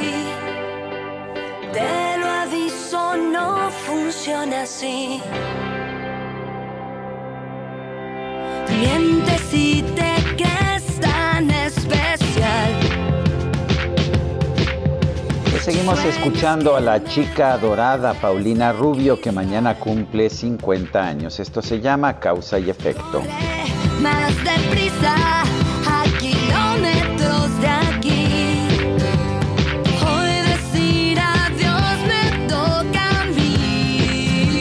las 8 de la mañana con 33 minutos. Que aunque te creías perfecto, por la ley de causa y efecto. El Químico Guerra con Sergio Sarmiento y Lupita Juárez. Hola, ¿cómo estás, Químico? Buenos días. Sergio Lupita, ¿saben lo que es un heliostato? Mm, Yo no. Yo tampoco. No se preocupen, yo tampoco sabía hace dos horas cuando estaba yo preparando esta nota, pero ahora ya sé, son espejos. Fíjense que se inaugura en Chile la primera planta de energía termosolar de América Latina. Tiene 10.600 heliostatos, o sea, espejos que reflejan la luz del sol y 392.000 paneles solares tradicionales.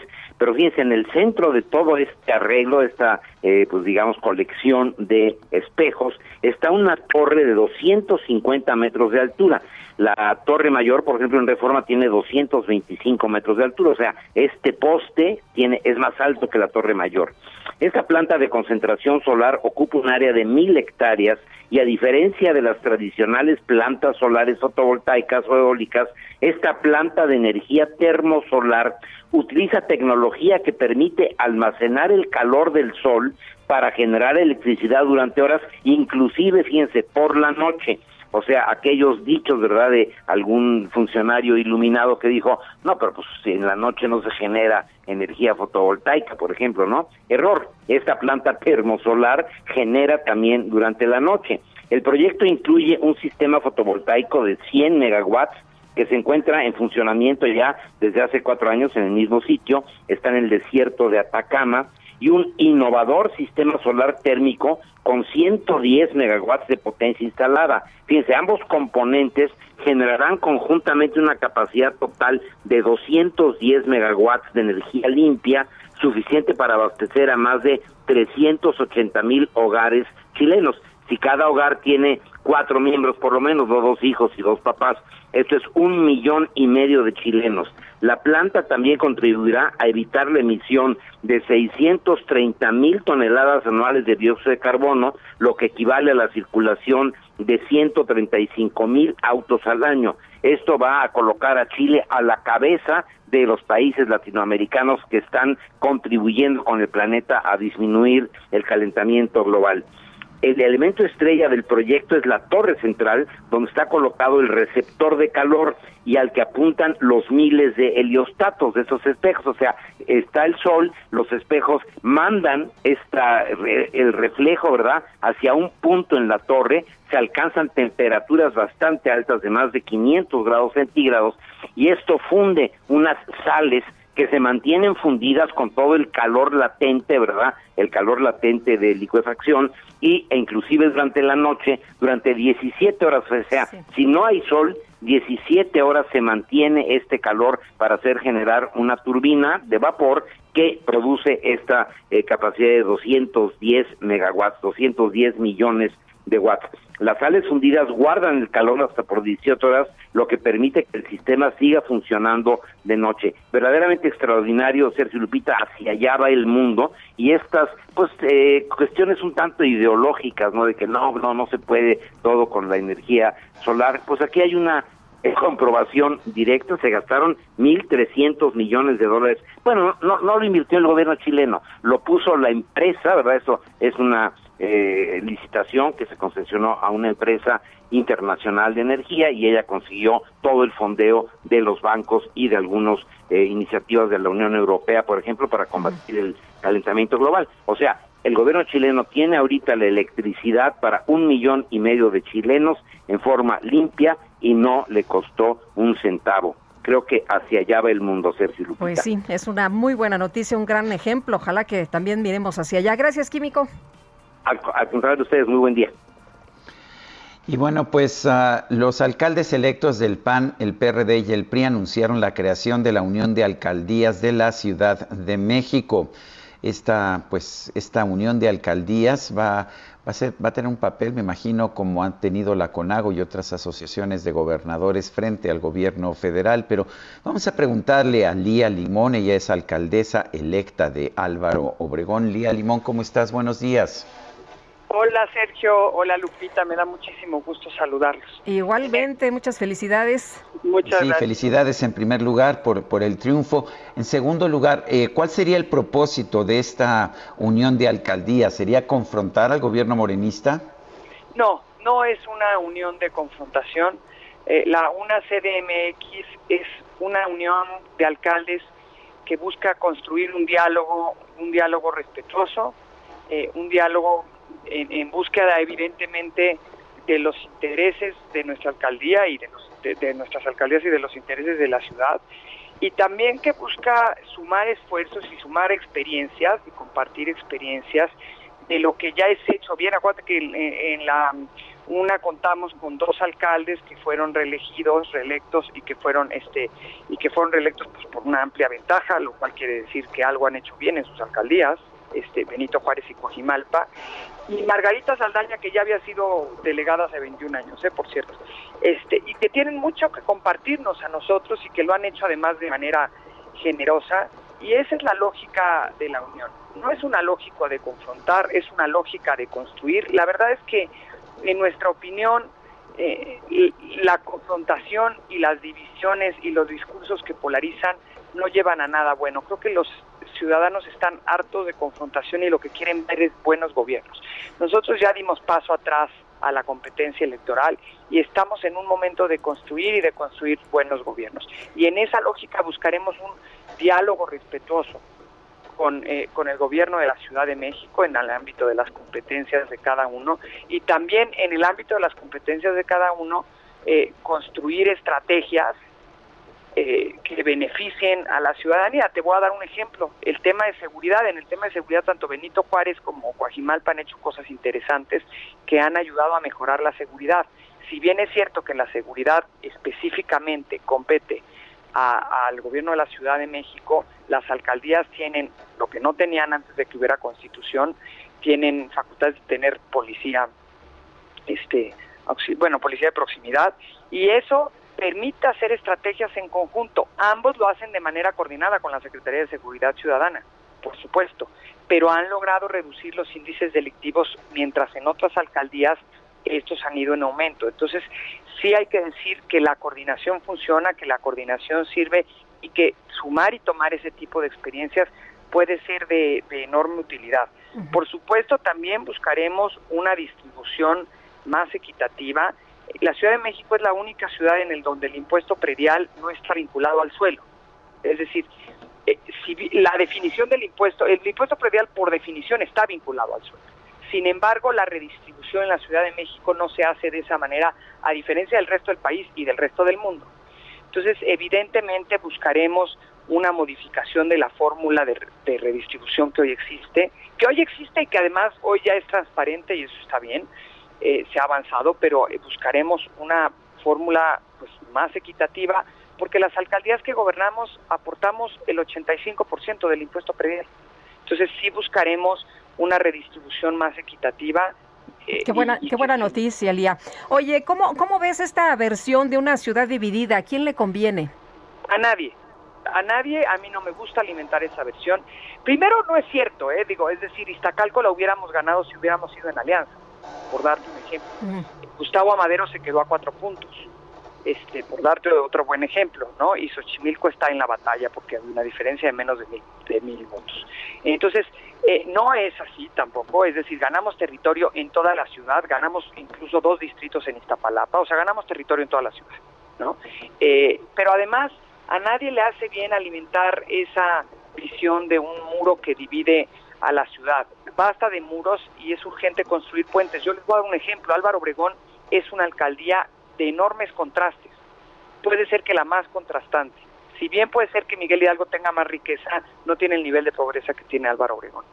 Y yo lo que pienso es que urge construir puentes, urge construir puentes que justamente frenen los discursos polarizantes, urge construir eh, puentes que concilien y que haya cierta conciencia y cierta solidaridad de que no podemos estar nosotros bien si las personas que viven a 15 minutos de nosotros este, están pasando hambre, como, como sucede en esta alcaldía. Entonces, sí creo que hay que conciliar, este, que hay que hacer estrategias, pues ahora sí que ayuden a reducir esos contrastes y que, y que el discurso polarizante de una ciudad frente a otra no le hace bien a nadie, es un discurso que a mí no me interesa alimentar, tampoco a nadie de la Unión de Alcaldes, ¿eh? lo platicamos eh, así y eh, nadie estamos de acuerdo con esa visión, es una visión que no contribuye a que haya una sola ciudad. Por eso nos llamamos una CDMX,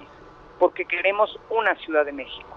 Queremos una Ciudad de México con buenos gobiernos, queremos una Ciudad de México con gobiernos que rindan cuentas, queremos una Ciudad de México con gobiernos cercanos a los ciudadanos.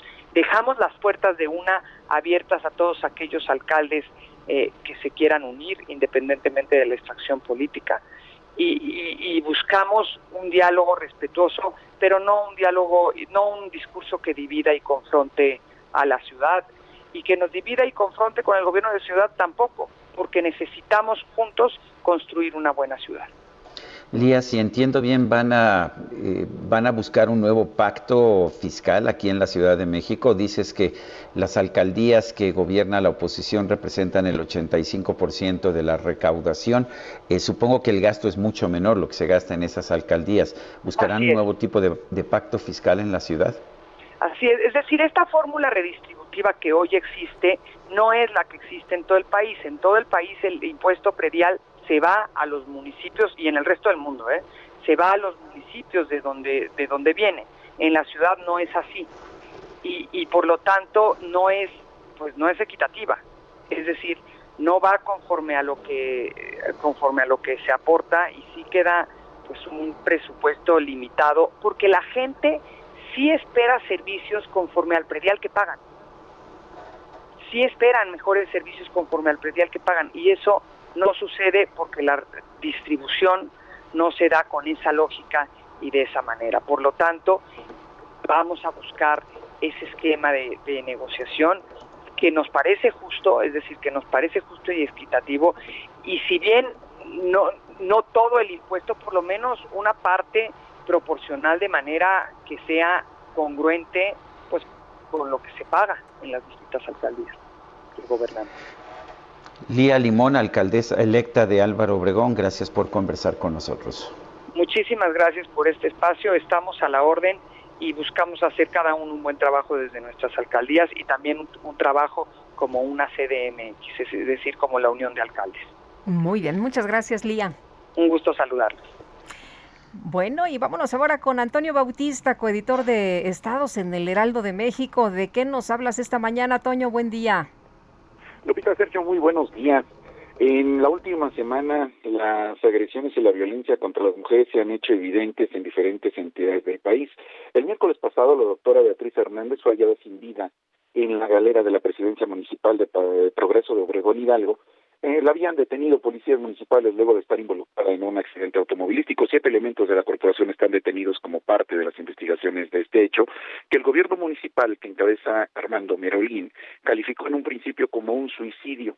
Médicos y organizaciones civiles han protestado por la muerte de la doctora, quien de acuerdo con el gobierno estatal formó parte de la primera línea de atención en la pandemia de la COVID-19 y daba consulta también en Ecatepec, Estado de México. Ya el fin de semana, dos mujeres Poli y Fernanda fueron atropelladas en la alcaldía Calco en la Ciudad de México por un sujeto que las embistió con un vehículo tras salir de una fiesta. El agresor era el presunto novio de una de las víctimas. Las dos jóvenes están hospitalizadas con lesiones graves. Este martes, organizaciones sociales se manifestaron en Durango para exigir justicia por Brenda Montelongo, de 19 años de edad, que se defendió de su novio, quien intentó asfixiarla. Ella lo hirió con un cuchillo para que le soltara el cuello. La agresión ocurrió el 16 de mayo en el municipio de Gómez Palacio Durango. De acuerdo con las organizaciones civiles, el juez no consideró la legítima defensa de Brenda para evitar su feminicidio y convertirse en una cifra más en la imparable suma de crímenes contra las mujeres en México. El secretario ejecutivo del Sistema Nacional de Seguridad Pública indica que hasta abril de este año se han cometido 311 feminicidios en el país, una cifra ligeramente menor a la registrada en el mismo periodo del año anterior, cuando sumaron 315 carpetas de investigación abiertas por este delito. Estos crímenes se cometen con arma de fuego, arma blanca, pero destacan los perpetrados con algún otro elemento, con un aumento de 3% al pasar de 148 en 2020 a 153 este año en dicho periodo. El abuso sexual registra un incremento de 13% también al pasar de 13 de eh, 7.892 a 8.900 hasta abril. Los delitos bajo el rubro de violación simple van por el mismo camino, al pasar de 4.144 a 4.851. Esto es 17% más. Y pues los que registran una alza de 48% son los delitos que atentan contra la libertad y la seguridad sexual, al pasar de 2.389 a 3.542. Hasta abril, el número de emergencias 911 había recibido más de 38 mil llamadas de auxilio por violencia contra las mujeres. En materia de víctimas, por cada 100 mil habitantes, destaca Morelos, que registró tres durante 2020 y se mantiene arriba en lo que va de este año con al menos un feminicidio. Y bueno, pues este año también seis mujeres ganaron gubernaturas en la elección más grande del país. Este hecho histórico es un punto de partida para impulsar más la defensa, la protección y sobre todo la justicia para las mujeres en entidades como Colima, donde gobernará Indira Vizcaíno y tiene un reto en este tema porque el Estado registró una de las cifras más altas en 2020 con dos feminicidios por cada 100.000 habitantes y en lo que va de este año suma al menos dos carpetas de investigación por este delito, Sergio Lupita. Así está el panorama de la violencia. Híjole, pues terrible, terrible lo que nos comentas esta mañana, Toño. Muchas gracias, muy buenos días. Muy buen día. Y de manera unánime el Congreso de Sinaloa aprobó reformas a los artículos 40 y 165 del Código Familiar, con lo que se extienden las figuras de matrimonio igualitario y concubinato igualitario entre personas del mismo sexo. Vamos con Carlos Valenzuela. Adelante, Carlos. Hola, ¿qué tal? Muy buenos días. Tal y como lo mencionas, el día de ayer, 15 de junio del 2021, quedará marcado en la historia del Estado porque el Congreso local aprobó aprobó reformas a los artículos 14, 40 y 165 del Código Familiar del Estado para permitir los matrimonios entre personas del mismo sexo. Esta aprobación se dio con 23 votos a favor, cero en contra y ninguna abstención, ya que únicamente acudieron a la sesión 23 de los diputados que votaron a favor de esta historia. El resto de los 17 prefirió no, no participar en un intento de reventar la sesión, de evitar que se llevara a cabo el fuero. Durante la aprobación hubo, hubo un ligero debate entre los, los candidatos, entre los diputados, en donde celebraron que ahora sí en esta ocasión lograron la mayoría para obtener esta aprobación que fue considerada como histórica. Por su parte también eh, hubo manifestaciones de personas que estaban en contra de esta aprobación en el exterior del Congreso del Estado, en donde se llevó a cabo manifestaciones de grupos religiosos que no les permitieron el ingreso al Congreso del Estado por situaciones de las medidas sanitarias y se estuvieron manifestando afuera. ¿Qué es lo que se logra con, con, este histórico? Que las personas del mismo sexo que puedan eh, contraer matrimonio de manera formal y también también que se reconozca el concubinato entre personas también del mismo sexo. Es lo que se aprobó el día de ayer y eh, esto fue por mandato de la de un mandato judicial que obligó a los diputados a volver a sesionar y a volver a someter a votación esta este dictamen que hace dos años había sido votado en contra, no, no había alcanzado la mayoría y esto derivó de una solicitud de amparo de parte de grupos de la comunidad LGTB que finalmente el día, la semana pasada se tuvo un fallo definitivo y se eh, obligó al Congreso a volver a sesionar sobre ese tema y ahora sí someterlo a votación con este resultado. También te comento en otros temas que Culiacán regresó al semáforo epidemiológico rojo por casos de COVID-19. Esto luego de pasar de 92 a 103 casos activos de COVID-19, lo que hizo que luego de seis semanas de mantenerse en color azul, que es la clasificación que se le da aquí en el estado a los diferentes rangos de casos, este, se volvió al semáforo rojo de acuerdo a la Secretaría de Salud. En las últimas 24 horas se confirmaron 12 nuevos casos de coronavirus y de los 52 que se registraron nuevos en la entidad. De estos se tiene un registro de 406 casos activos, de los cuales Culiacán encabeza la lista con 103, seguido por Ahome con 98 y Mazatlán con 97. A nivel estado, Sinaloa se encuentra en semáforo amarillo, por lo cual las medidas de sanitarias se han vuelto a incrementar para evitar que este esos contagios sigan a la alza y que la pandemia poco a poco se vaya regularizando como se había mantenido en los últimos dos meses. Pero a partir de la semana pasada el semáforo volvió amarillo y aquí en Culiacán estamos en rojo. Carlos Valenzuela, gracias por tu información. Muy buenos días. Y vamos a, una pausa. Les recuerdo nuestro número para mensajes de WhatsApp es el 55 2010 96 47. Regresamos.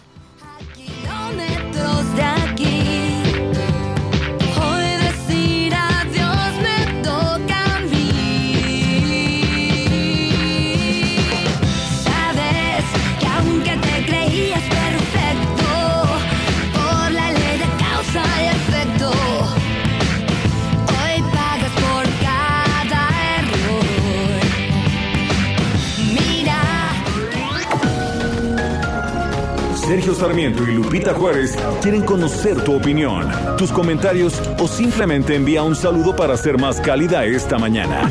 Envía tus mensajes al WhatsApp 5520 109647.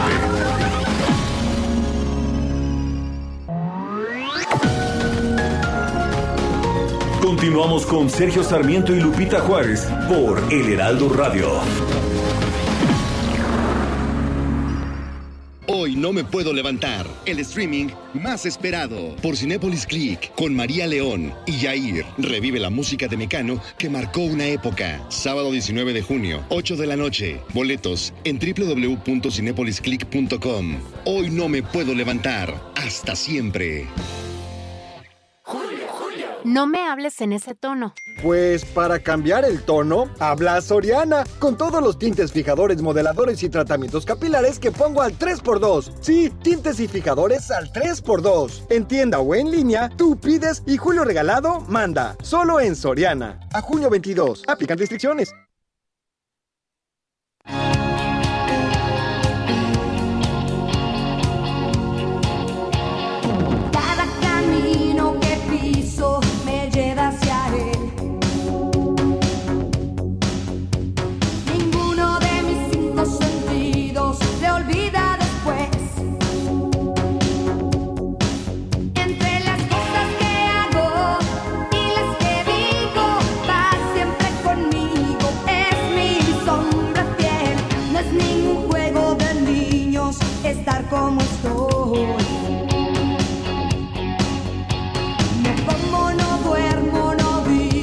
Otra vez una, uno de los grandes éxitos de Paulina Rubio, una de las cantantes mexicanas pues, más conocidas a nivel internacional eh, allá en España, muy popular. Esto se llama Mío. ¿Te acuerdas de, lo que pasó en Madrid allá en el invierno, que en medio de una nevada la gente empezó a cantar canciones de, de Paulina Rubio? Sí, como no, que fue viral, ¿no? Así es. Bueno, es muy popular allá en España, vale la pena señalarlo. Y esto, un, este que estamos escuchando, uno de sus grandes éxitos, por supuesto. Bueno, y mensajes, mensajes esta mañana. Buen día. Lo que pasa es que son demasiados diputados y senadores. Reducirlos y modificar la representatividad de minoría por decreto. Saludos Armando Cota desde Sonora. Dice otra persona, todos los días los sigo desde Nonoalco, Tlatelolco. Les envío un fuerte abrazo. Soy Concepción Hernández. Pues saludos. Oye, y también nos dice Miguel Delgadillo, la Guardia Nacional o dice la Guarida Nacional desde su origen es paramilitar con disfraz de policía. Solo hay que ver quiénes tienen los mandos. Militares que dice López están en retiro, pero al fin militares. Esa es la razón por la cual los colocó en los mandos. Esto me recuerda a los milicos argentinos en la dictadura de esos tiempos, aún más. Em, dentro de la corporación, esos exmilitares siguen ostentándose con su grado del eje y siguen dentro de Sedena administrativamente y con sus privilegios. Si camina como pato, hace como pato, trabaja como pato, cobra como pato, entonces es milico. En la conferencia de prensa de esta mañana en Palacio Nacional, el presidente López Obrador dijo que en el caso de la línea 12 del metro, que vale la pena señalar que hoy se darán a conocer los resultados del peritaje, hay dos vertientes. Una, una de las vertientes es el castigo a los responsables, pero también está la rehabilitación de la línea, por lo que apoyará al gobierno capitalino para la reapertura. Vamos a escuchar lo que se dijo. En general, yo puedo decirles que son dos vertientes. Una es el castigo a los responsables, quienes este, resulten responsables. Y la otra tiene que ver con la construcción de la línea y la rehabilitación que debe de hacerse. Yo le informé a la jefe de gobierno, porque aquí lo externé, de que nosotros vamos a ayudar para que lo más pronto posible se restablezca la línea. Bueno, pues eso es lo que, lo que dice el presidente, que lo más pronto posible se restablezca la línea. Y como ya le habíamos informado, a eso del mediodía, la jefa de gobierno de la Ciudad de México, Claudia Sheinbaum, dará a conocer los resultados de este peritaje. Y vámonos ahora con Agustín Basabe, nuestro analista político en este espacio. Hay tantos temas, Agustín, no sé cuál vas a escoger, cuéntanos. Buen día, Lupita, buen día, Sergio. Pues este tema de, de, las tres eh, reformas, lo, lo, comentaron ustedes eh, hace un rato, las tres reformas constitucionales que el presidente López Obrador anunció que quiere hacer en su segundo trienio. Una tiene que ver con la Guardia Nacional, otra tiene que ver con la Comisión Federal de Electricidad y la otra con el INE. Em, y bueno, si analizamos una por una, eh, nos quedamos un poco preocupados. En el caso de la Guardia Nacional, eh, pasarla eh, ya formalmente a la Secretaría de la Defensa, dice él que como si fuera una nueva rama, digamos, como si, como si fuera la Fuerza Aérea, pues es ya, eh, digamos, darle la puntilla a, la seguridad pública en México, porque es militarizar por completo la seguridad pública es darle más fuerza todavía al ejército que de por sí eh, generan las Fuerzas Armadas, que de por sí ya manejan buena parte de la administración pública, y eso no es bueno ni para México, ni para los ciudadanos, ni para las Fuerzas Armadas mismas, que se van a contagiar de ambición política y se están eh, acercando más a fuentes corruptoras. Eh, ya lo hemos platicado en otros programas, es un gravísimo error militarizar a México. luego, la segunda reforma, la que tiene que ver con la Comisión Federal de Electricidad, pues es eh, regresar, digamos, al monopolio de, la Comisión. Ahí hay muchas cosas que se podrían discutir. Yo he dicho en otras ocasiones que si lo que quiere el presidente López Obrador es reivindicar al Estado, a la cosa pública, eh, sobre lo privado, que ciertamente en el periodo neoliberal, como él le llama, eh, se desprestigió todo lo que tenga que ver con lo público, con, con el Estado, pues un grave error también es vincular las energías limpias a la iniciativa privada y las energías sucias al gobierno. Pues, eh, ¿por qué no pone, de algún día lo escribí, ¿por qué no pone el presidente López Obrador una nueva paraestatal, una nueva empresa pública productiva o empresa productiva del Estado eh, para energías limpias? El IMEX en lugar de Pemex, en fin. Eh, pero la más preocupante de todas es la tercera, es la del INE, es la reforma electoral, porque ahí no anuncia con claridad qué quiere hacer, ya había dicho antes que quería desaparecer el INE, que incluso había pensado en ponerlo dentro del Poder Judicial si no es que dentro ya francamente del Poder Ejecutivo, lo cual sería una barbaridad. Oye, menciona que quiere eh, eh, eh, ciudadanos o funcionarios honestos, ¿no? Y demócratas, que no estén controlados por grupos de intereses. Pues que estén controlados por él, sí, eso es lo que, lo que yo creo que quiere. volver a la Comisión Federal Electoral, cuando que la presidía el secretario de Gobernación en turno, pero, pero además de eso que no nos lo dijo ya con claridad, nomás había anticipado que el INE no sirve para nada, etcétera, etcétera, y luego como le fue tan bien al INE en la elección, porque la verdad es que la hizo muy bien, la, salió muy bien librado el INE, yo diría que pasó el examen con mención honorífica de, esta, de estas elecciones, las más grandes de la historia de México. Ya no se lanzó tan duro, pero pues ahí trae su ahí trae su, su rencor y sus su ganas de, de acabar con el INE. Bueno, pero lo que sí dijo abiertamente es que quiere desaparecer los plurinominales. Que ese es un tema muy popular, porque hay mucha gente que cree que los plurinominales no sirven, que, nadie los elige a los plurinominales, que etcétera. Bueno, digamos que los políticos no tienen muy buen rating entre los ciudadanos, ¿no?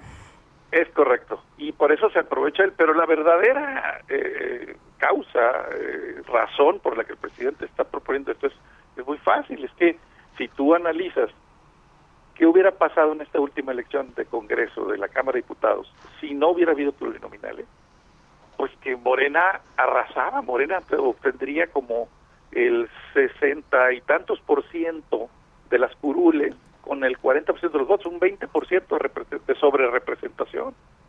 Es decir, le conviene en términos pragmáticos a Morena acabar con las pluris como le convino en otros momentos a los partidos que están en el poder. Y siempre los partidos que están en el poder, que se ven beneficiados por la sobrerepresentación de la mayoría relativa, proponen desaparecer las pluris, y eso es muy popular. Pero yo solo quiero recordar, para terminar mi comentario, pues primero que las plurinominales son lo que acerca al Congreso mexicano a que el número de votos, el porcentaje de votos, se acerque al porcentaje de curules es decir, que no haya ni sobre ni subrepresentación o que la sobre y subrepresentación se minimicen. Eso es importante, porque el voto de los mexicanos tiene que estar eh, reflejado en nuestro poder legislativo. Y dos, que esos mismos ciudadanos que critican a los plurinominales se olvidan que también critican que hay bajo nivel en el Congreso. Siempre están diciendo que miren qué diputados tan tan malos hay, que no saben, que no estudian, que, que no tienen este, preparación, etcétera. Bueno, revisen las listas de, los diputados y van a ver que los diputados con más preparación son plurinominales y los que hacen los dictámenes y los que elaboran el trabajo técnico son plurinominales. ¿Por qué?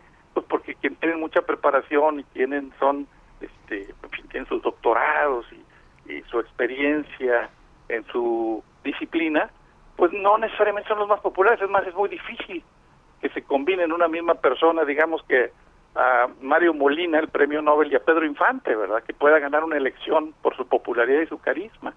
Entonces entran por la vía plurinominal. En fin, lo que hay que hacer, creo yo, eh, no es acabar con las plurinominales, sino hacer listas abiertas.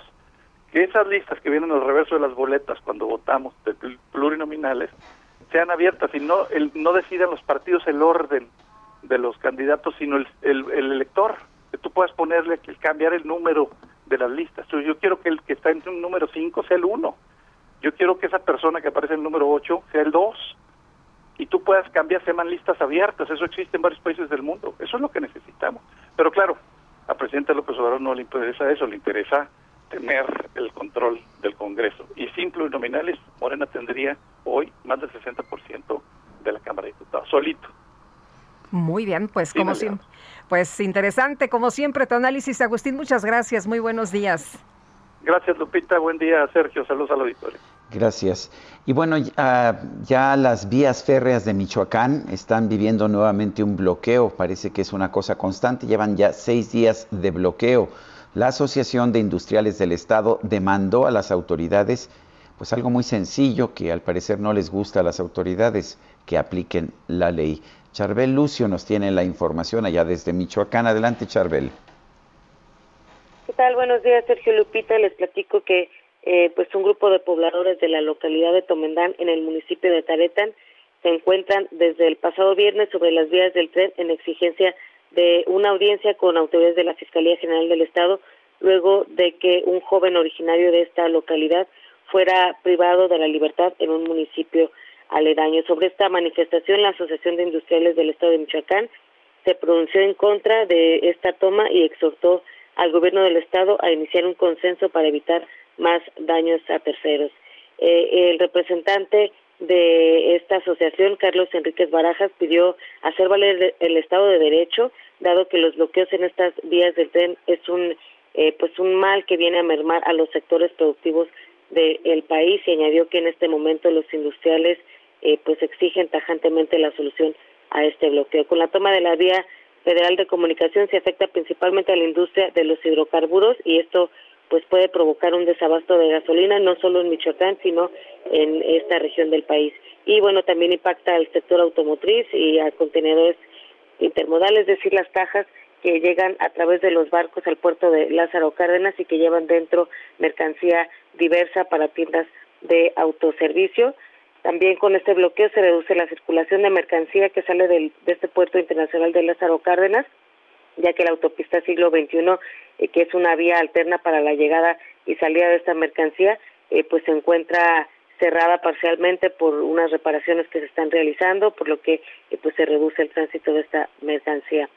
Y bueno, en esta acción, en este bloqueo participan apenas 70 habitantes y por estos hechos, pues la empresa concesionaria ya presentó una denuncia ante la Fiscalía General de la República el día 10 de junio. Esa es la información desde Michoacán. Gracias, Charbel. Seguimos pendientes. Son las 9 de la mañana con 14 minutos.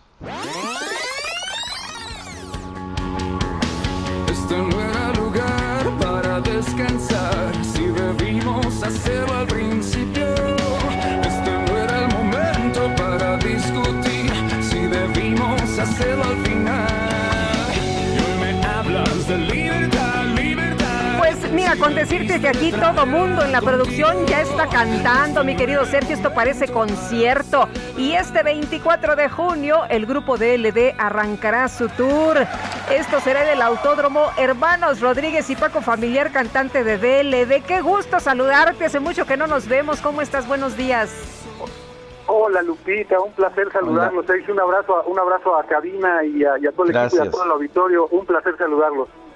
Uy, no, Bueno. se acaban de desmayar aquí las compañeras por esa. Pues Bueno. contentos, la verdad es que no, no, no, no lo podemos negar, no lo podemos ocultar. Estamos muy contentos y emocionados y gracias por tenernos. Paco, cuéntanos, eh, este, este tour ya, este tour que, que están arrancando, Trascender, ¿ya es un tour presencial? Así es, así es, ya tenemos este, bueno, tenemos este 24 que es en Ciudad de México, eh, posteriormente vamos a 26 a Guadalajara y 10 de julio va a ser en Monterrey y el 31 de julio ya en Toluca. Todos estos lugares, bueno, todos estos conciertos son presenciales y bueno, está- tienen un aforo limitado. En el caso de eh, en el caso de la Ciudad de México son palcos, son palcos digamos que están separados, que están al aire libre, pero tienen un aforo máximo de seis personas obviamente esto en grupo y, y bueno la la, eh, la premisa es vigilar todas las todas las medidas eh, sanitarias para que esto sea un proyecto a largo plazo y, y- y que se pueda llevar a cabo plenamente y que sean puros buenos recuerdos y puro rock. Muy bien, justo te iba a preguntar y cómo nos vamos a acomodar, Paco, para escucharlos. Pero ya Nada nos dices cómo va a estar.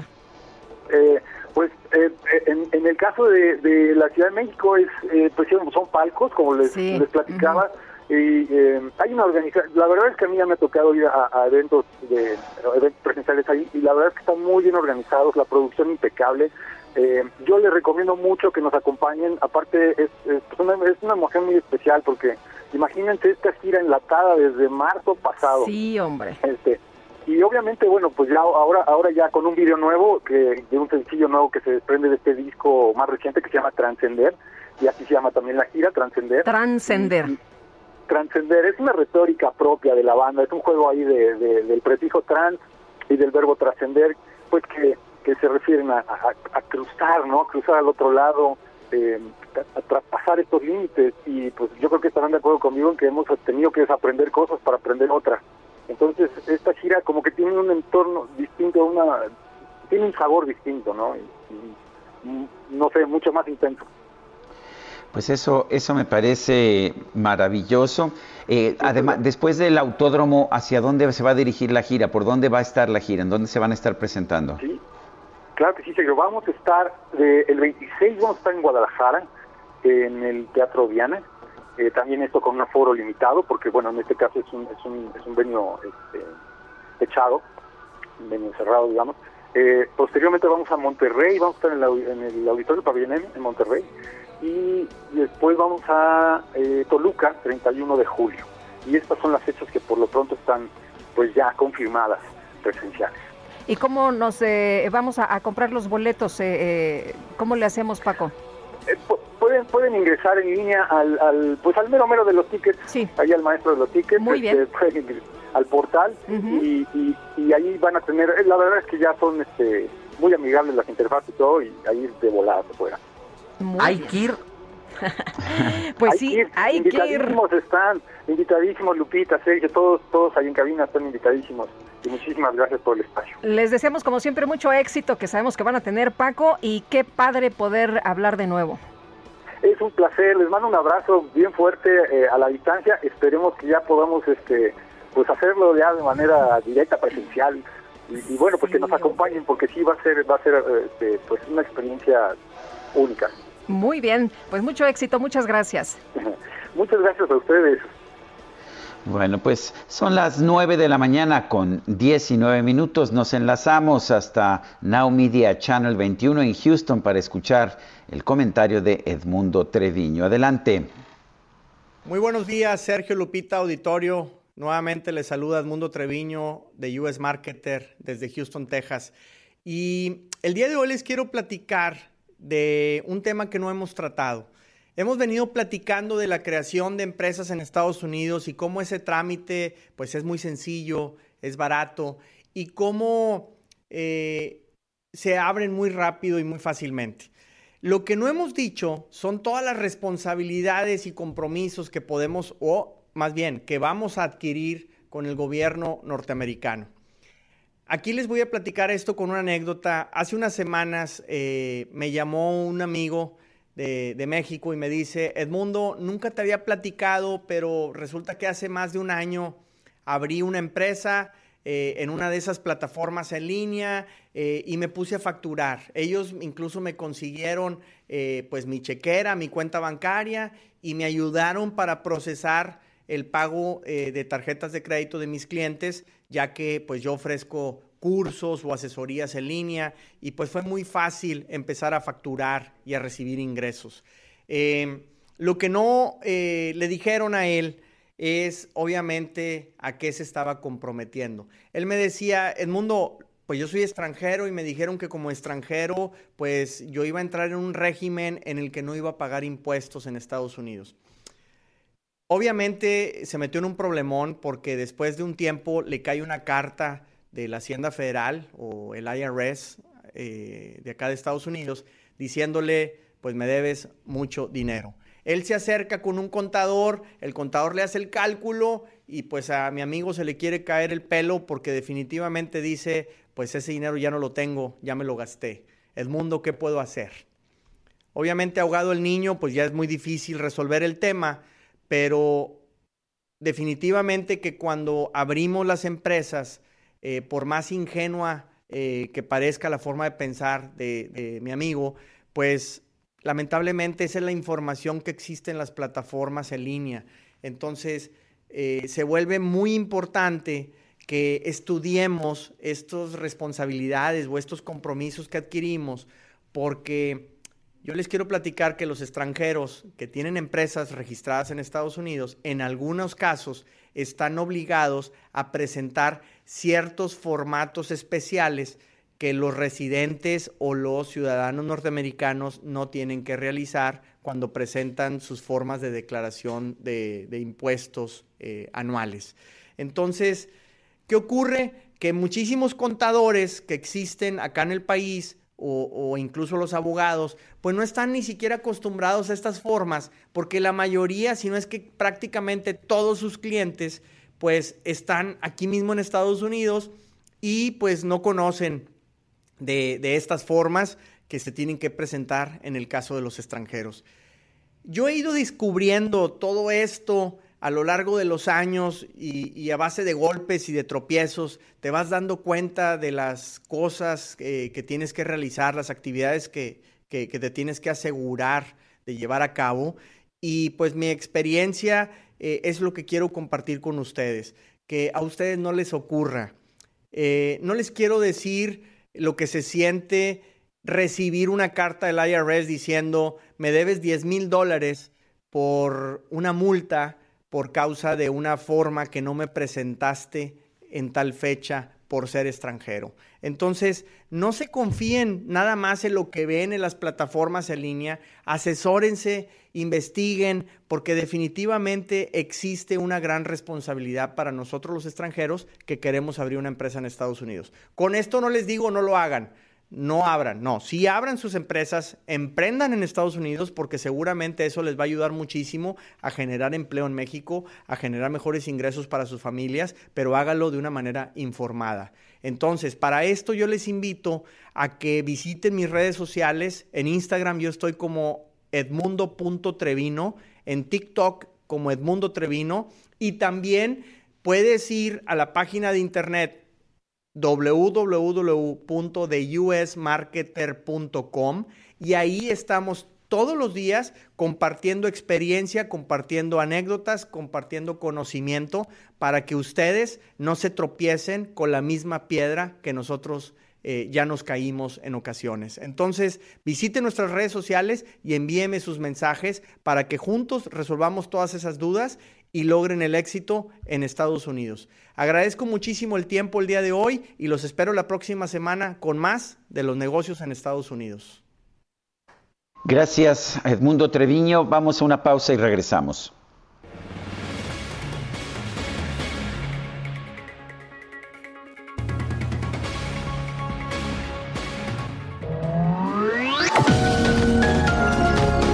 Sarmiento y Lupita Juárez quieren conocer tu opinión, tus comentarios o simplemente envía un saludo para ser más cálida esta mañana. Envía tus mensajes al WhatsApp 5520 109647.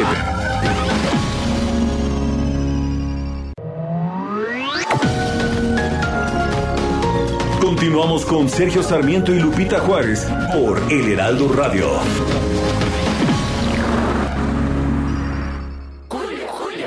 Arránquense con otra. Mejor arráncate a Soriana por todos los vinos y licores que pongo al 3x2, como tequila Don Julio 70 de 700 mililitros. Lleva 3 por 1698 y ahorra 849 pesos. Tú pides y Julio regalado manda. Solo en Soriana. A junio 21. Aplican restricciones. Evite el exceso.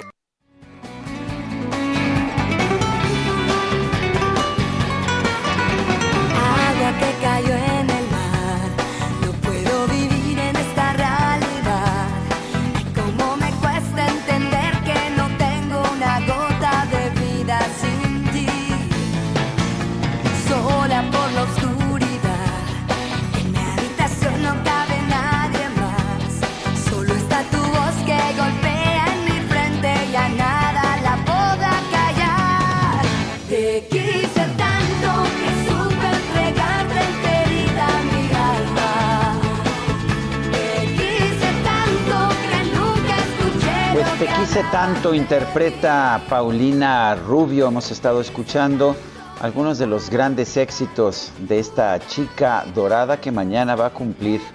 ¿Cómo la ves, Guadalupe? 50 Ay, yo siempre la veo muy guapa. Es muy ¿Te acuerdas guapa, que una vez llegó a la cabina muy preciosa ella? Llegó un poco tarde, corriendo.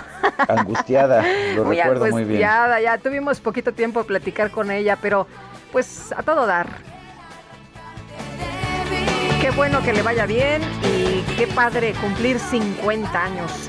Oye, nos eh, tenemos mensajes de, de nuestros amigos. Nos dice una persona en el auditorio Eh, buen día, Sergio Lupita, les saluda Eliseo desde Tabasco. ¿Será que van a registrarse de nuevo, van a quedar con registro de nuevo los partidos políticos que lo perdieron para poder generar el gasto multimillonario o solo quedaremos con los partidos que ya tienen su registro y lo conservaron para poder tener una elección a futuro más ordenada, con menos opciones, pero también con menos gastos? Ejemplo, Estados Unidos y sus dos partidos. ¿Será que algún día llegaremos a ellos? ¿Cuánto gasto representan esos partidos que se registran y luego pierden? Pero pues que sí, ya nos hicieron generar un gasto enorme, es lo que nos dice Eliseo desde Tabasco.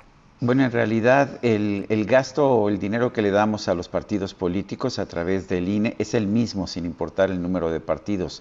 Hay una cantidad definida que va aumentando con el aumento del padrón de ciudadanos, pero que no se incrementa con los partidos políticos. Hay una cantidad definida que se reparte entre los que tienen registro. Como decían, es, es un pastel, ¿no? Entre más, eh, entre más eh, comensales, pues menos rebanada.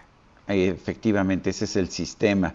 Eh, aunque yo creo que sí hay que revisar uh, la forma en que estamos financiando los partidos políticos, seguramente lo estaremos discutiendo en los próximos meses. Nos dice otra persona, los escucho todos los días, espero que para el cumple de Chayán nos hagan felices a todas sus fans.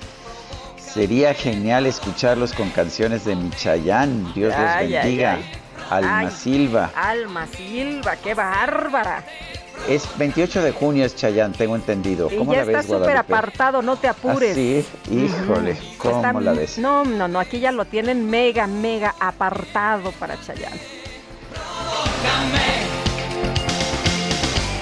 Bueno, y dice María, la más sencilla declaración de impuestos nos exige pagar un contador porque las reglas son incomprensibles, como usted lo ha dicho durante años. Estoy completamente de acuerdo, es absolutamente inaceptable, de hecho, que tengamos un sistema tan complicado, pues que la gente, la gente simple y sencillamente no puede hacer una declaración de impuestos por sí sola, necesita acudir a un contador. Creo que bueno, por ahí debería ir la reforma. Vamos a ver, ¿no? Porque ya Raquel Buenrostro eh, ha mencionado que eh, se van a hacer estas reformas para que nos resulte más sencillo el cumplir con nuestras obligaciones fiscales. Vamos a ver si es cierto, si se traduce en que todo mundo pueda hacer sus declaraciones o sus movimientos mucho más claros y más sencillos.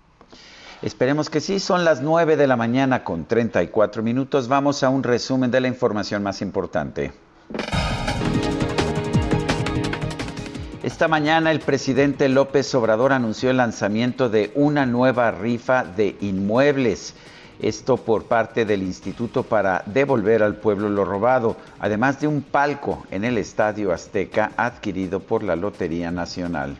Se trata de devolverle a la gente, devolverle al pueblo bienes que han sido confiscados o residencias como los aviones, todo lo que podamos rifar para que lo que se obtenga se destine al desarrollo del país, al bienestar del pueblo, que se ocupe para la educación, para la salud, para la construcción de caminos en comunidades marginadas, para ayudar a la gente pobre. Bueno, mientras no sea como la rifa del avión, todo está bien, ¿no? El avión que se rifó y que todavía tenemos y que obligó por ahí a algunos empresarios a comprar boletos, en fin. La directora general de la Lotería Nacional, Margarita González Arabia, informó que ya se recuperó la información del organismo que había sido robada por el grupo de hackers Abaddon. Estos son hackeadores internacionales que se meten a diferentes empresas en el mundo y hackean la información. En el caso de lotería, sacaron información básicamente administrativa. Como es información pública, pues para nosotros no fue ningún problema en el sentido de que se conociera esa información. Sin embargo, ya eh, el propio Ábado, que son estos hackeadores, ya bajaron su página, liberaron las claves y ya tenemos normalidad. ¿Pagó algún tipo de No, por supuesto que no. No íbamos a caer en ningún chantaje. El gobierno de Francia anunció que este jueves se va a levantar la orden del uso obligatorio de mascarillas al aire libre. También el domingo se va a suspender el toque de queda. A más de un año de que se levantaron las restricciones por COVID-19 en China, más de 11 mil estudiantes, sí, escuchó usted bien, 11 mil estudiantes de la ciudad de Wuhan participaron en una ceremonia masiva de entrega de diplomas.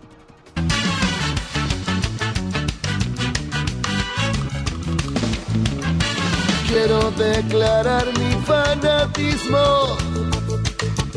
Es simplemente fútbol mi pasión. Les voy a confesar. Pues ah, mira Lupita, muy insistente el señor. Fíjate que se trata de Irineu Cruz.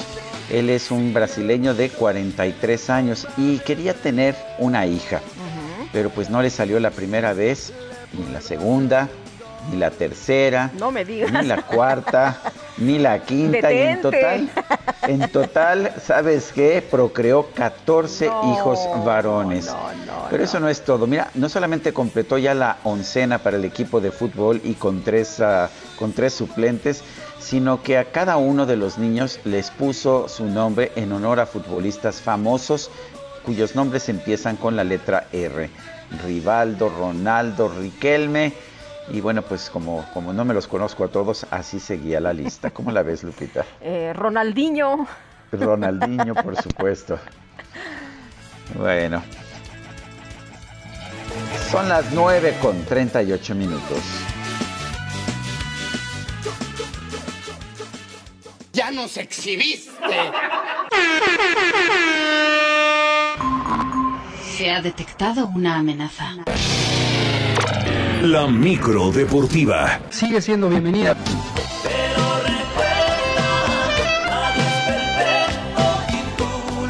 No les digo que desde ayer es viernes. Bueno, Julio Romero, ¿cómo estás? Qué gusto saludarte. Buenos días.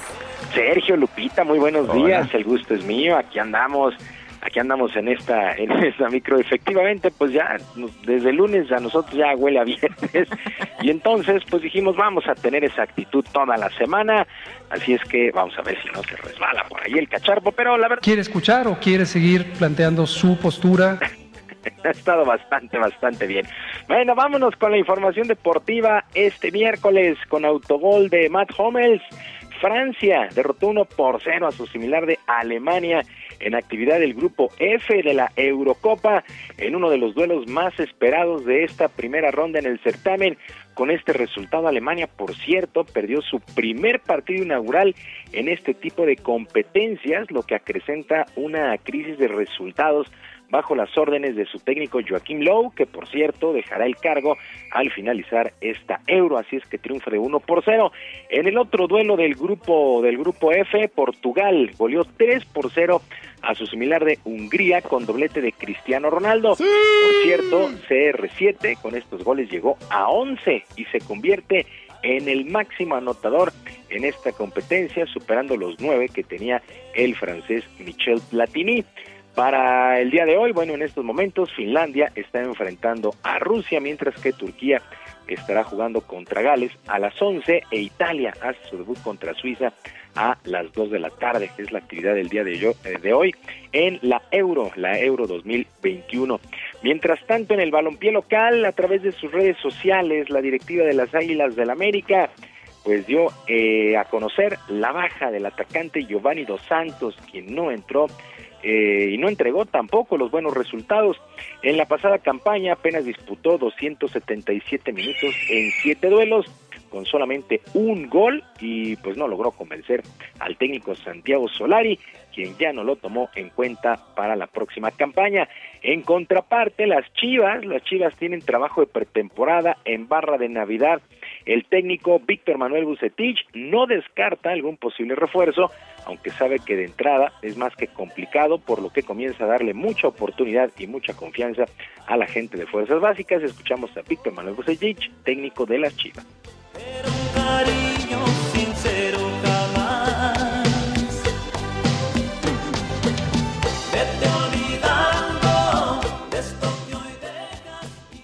pocos elementos reúnen el perfil para jugar, para, desde mi expectativa, para jugar con el equipo de, de Chivas. Entonces, no queremos llenarnos con jugadores nada más porque sí, sino queremos gente que en un momento dado venga realmente a ayudarnos a mejorar. Entonces, porque aquí tenemos muy buenos jugadores y se está trabajando muchísimo con la gente de, la cantera. Y ahora te vas.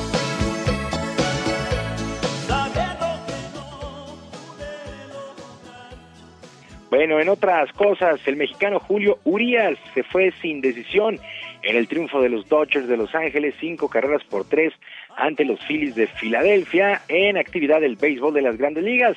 El zurdo sinaloense, que buscaba su décima victoria, trabajó por espacio de cinco entradas y dos tercios, le conectaron seis hits, le hicieron tres carreras, regaló dos bases por bolas y ponchó a cinco enemigos y sigue encendido en verdad con el bat. Se fue de 2-1 y produjo una carrera, de hecho llegó a ocho carreras impulsadas en sus últimas cinco aperturas. Es el pitcher que más carreras ha producido en la Liga Nacional. Así es que Julio Urias eh, buscaba ser el primer pitcher en toda la campaña en llegar a 10 victorias, no lo consiguió, pero pues ahí sigue sigue con el bat, sigue respondiendo y también pichando, la verdad es que no le fue tan mal, bueno, se fue sin decisión. Víctor González trabajó un tercio de entrada, el otro mexicano con estos Dodgers en el duelo del día de ayer, los Dodgers 5 por 3 sobre los Phillies de Filadelfia. Y de manos del presidente del Consejo Mundial de Boxeo, Mauricio Sulaimán, la púgil Jackie Nava recibió un cinturón verde y oro como parte de un reconocimiento por sus 20 años de trayectoria dentro del pugilismo. En el Museo del Tequila y el Mezcal, ahí en la Plaza de Garibaldi, la llamada Princesa Azteca agradeció al organismo boxístico por su respaldo, pero sobre todo a su esposo, el arquitecto Mario Mendoza, ya que además de su pareja, pues ha sido su entrenador y la ha llevado hasta lo más alto en esta disciplina. Escuchamos a Jackie Nava.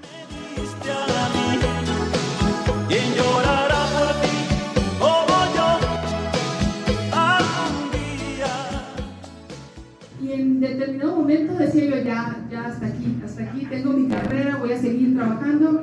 Y me decía, espérate un poquito, aguanta un poquito, me decía, sé perseverante, aguanta, ten paciencia y, espero una oportunidad que se presente, una oportunidad buena y la vas a aprovechar. Así que él, desde un principio fue el apoyo incondicional. ¿Para qué? Para que pudiera yo avanzar, para poder llegar y estar aquí hoy con ustedes cumpliendo y festejando todos 20 años. Por eso viva el amor. Destacada la carrera de Jackie Nava, sin lugar a dudas. En otras cosas, en un muy buen juego, el equipo de los Nets de Brooklyn venció 114-108 a los Bucks de Milwaukee para tomar una ventaja de tres juegos a dos en las semifinales de la conferencia del Este en los playoffs en el básquetbol de la NBA llega a su recta final ya la campaña en el básquetbol de los Estados Unidos. Ayer Kevin Durant se destapó con un juego de 49 puntos para estos Nets de Brooklyn que están armados para llevarse honestamente el título, pero han batallado, han batallado en estos playoffs. Por lo pronto ya tienen ventaja de 3, eh, de 3 a 2 con estos 49 puntos de Kevin Durant, sin lugar a dudas, el más destacado el día de ayer en la duela. Sergio Lupita, amigos del auditorio, la información deportiva este miércoles. Les recuerdo nuestras vías de comunicación. Estoy en Twitter en arroba jromerohb, en arroba jromerohb, además de nuestro canal de YouTube, Barrio Deportivo, Barrio Deportivo en YouTube, todos los días a las 5 de la tarde con mucha diversión y la mejor información en los deportes, Barrio Deportivo. Yo les mando un abrazo a la distancia y les deseo un extraordinario día a todos. Muchas gracias, Julio Romero. Muy buenos días también para ti. Buenos días. Bueno, después de haber competido en 2019 en el Festival Internacional de Cine de Morelia, la película Muerte al Verano del director Sebastián Padilla va a llegar a las salas de cine, sí, a las salas de cine. Eso es lo que más emoción me, genera este próximo 17 de junio. Valeria Becerril, actriz, está en la línea telefónica. Eh, Valeria, gracias por tomar esta llamada y cuéntanos de esta película Muerte al Verano. Hola Sergio, hola Lupita. Hola, ¿qué tal Valeria? Buenos días. ¿Cómo están? Nosotros bien, pero tú qué tal? Cuéntanos. Yo bien, muy, muy emocionada de que por fin este proyecto que lo hicimos con tanto amor y tanto cariño pueda llegar a salas. Y Muerte a Verano es esta película que se trata sobre Dante y sus amigos, que tiene una banda de heavy metal. Y resulta que el hermano de Dante está en coma. Y por esta misma razón, Lucy llega de invitada a cuidar al hermano de Dante. Pero la llegada de Lucy va a traer un montón de revoluciones, problemas internos eh, aventuras, travesuras y nada, es una película de lo que los gringos llaman coming of age y estoy segura que la van a disfrutar muchísimo. Ahora, ahora se va a presentar en cines. ¿Qué significa esto para una producción como esta? Pues el cine mexicano, sobre todo el cine independiente, siempre se, se producen un montón de películas cada año, pero las que llegan a, a las salas son muy pocas.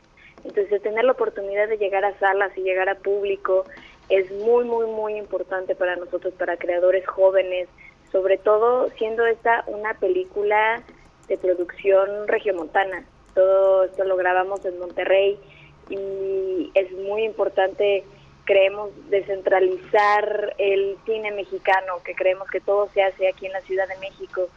no, hay un montón de creadores, de directores, de actores, cinematógrafos en otras partes del país y también esas historias son muy, muy, muy interesantes de ver. Pues yo te quiero agradecer, Valeria Becerril, por invitarnos al cine. La verdad es que nos da muchísimo gusto. No, muchísimas gracias. Y mañana, a partir de mañana, 17 de junio, va a estar en salas en la Ciudad de México y en Monterrey. Muy bien, muchas gracias, Valeria. A ti, que estés muy bien. Gracias. La película es Muerte al Verano. Son las 9 de la mañana con 48 minutos. Gastrolab Ay, ayer me tomé una agüita de limón con pepino. A tu salud, Miriam Lira, ¿cómo estás? Hola Lupita, ¿cómo, estás? Hola Miriam. Muy bien, Sergio, ¿qué tal? Muy buenos días a todo el auditorio. Y el día de hoy este segmento estará dedicado a rendirle homenaje al estado de Jalisco, porque fue fundado un día como hoy, pero de 1823. Jalisco, sin temor a equivocarme, es uno de los grandes baluartes que tenemos gastronómicos. En él han surgido platillos que amamos y adoramos, como la birria, como las tortas ahogadas, el pozole rojo, qué rico, y la bebida de mayor proyección de México en el mundo, el tequila. Sin duda es un estado de gran riqueza culinaria y que además se encuentra habitado desde hace más de 15 mil años. Imagínense que fueron los pueblos prehispánicos los que aportaron la base de la gastronomía jalisciense, con diversos tipos de tamales, maíces, moles y por supuesto un rico atolito. A la llegada de los españoles, pues los primeros jaliscienses ya habían domesticado el guajolote, y las colmenas de las abejas para hacer miel. Hasta el día de hoy es el estado líder en su producción. Se trata también de una cocina muy abundante y diversa y de su sincretismo pues nacieron estos platillos que les comentaba como la birria, este guido originalmente de carne de chivo, de borrego, que ya también lo encontramos con carne de res, que bueno, es adobadito, cocido y tatemado con chiles, guajillos y pasilla. Yo saliendo de aquí me voy a ir a buscar uno muy, muy rico por ahí, por la Polar, sin duda alguna, uno de los grandes lugares con tradición aquí en la Ciudad de México. ¿Nos llevas? Sí, vámonos, vámonos. Y por supuesto, unas tortas ahogadas hechas con virote jalisciense y rellenas de carnita, que estas fueron creadas de manera accidental en la década de los 30 cuando un trabajador llamado Luis de la Torre, al empacar su almuerzo, tiró su torta a una olla con salsa y bueno, lo demás es historia. Si quieren enterarse de más platillos jaliscienses y tips gastronómicos, síganos en gastrolabweb.com. Ahí los esperamos con mucho gusto. También en Instagram, arroba heraldo gastrolab, en TikTok, arroba gastrolab. Ya somos más de 700 mil TikTokers haciendo recetas facilitas por ahí, Lupita, Sergio. Hombre, pues felicidades, qué exitosos, Miriam. Sí, hombre, pues como como bala, vamos por ahí. Nos da mucho gusto. Muchas gracias, Miriam Lira, editora de Gastrolab en el Heraldo de México. Un abrazo a todos ustedes. Hasta luego. Y si tuviera yo bigotes, me relamería los bigotes. Son las 9 de la mañana con 51 minutos. Es momento para ir a un resumen de la información más importante.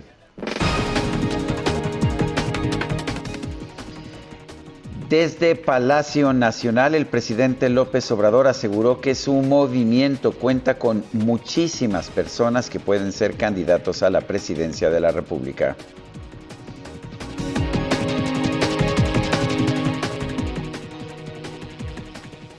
Bueno, ya el otro día daba una lista. Por otro lado, el presidente estimó que para la próxima semana ya se van a tener todos los medicamentos que se requieren para cubrir los tratamientos de los niños con cáncer. Pues ojalá que sí, Sergio, porque cómo la han sufrido. Lo han estado prometiendo y prometiendo y prometiendo. El gobierno de la India informó que este miércoles fue reabierto el Taj Mahal, el cual había sido cerrado el pasado mes de abril por la nueva oleada de COVID-19 en ese país. El ministro encargado de COVID-19 en Japón, Yashutoshi Nishimura, señaló que su país va a fijar un límite de 10.000 espectadores en los eventos deportivos, esto previo al arranque de los Juegos Olímpicos de Tokio.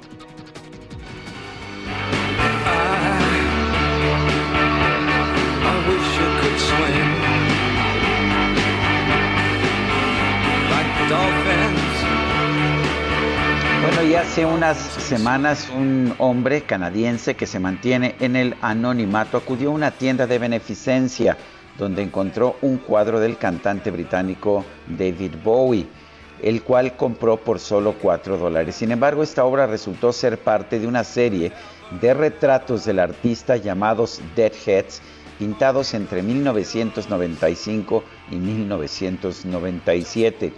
Este cuadro fue subastado este martes pasado por más de 14 mil dólares. No está mal, ¿verdad? Lo compras por 4 y lo vendes por 14 mil. Muy buena ganancia.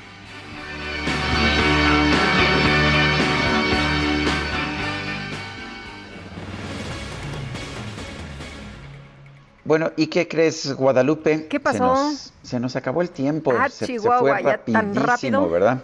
Sí, Se fue rapidísimo el programa de hoy, pero pues ah, esto no significa que desaparecemos del mapa, ¿verdad, Guadalupe? No, mañana, mañana tempranito aquí nos reencontramos a las 7 en punto. ¿Y con qué nos despedimos, mi querido Sergio?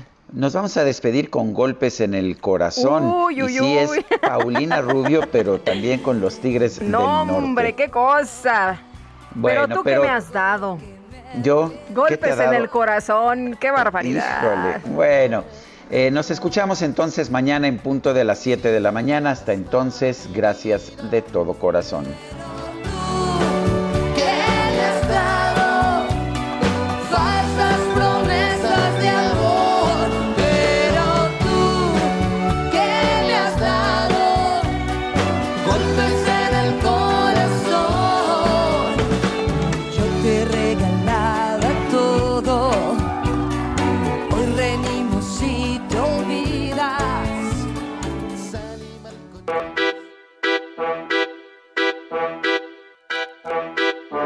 Dale Sergio.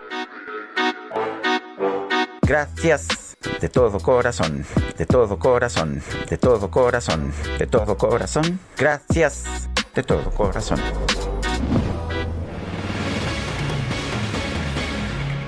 Heraldo Media Group presentó Sergio Sarmiento y Lupita Juárez por El Heraldo Radio.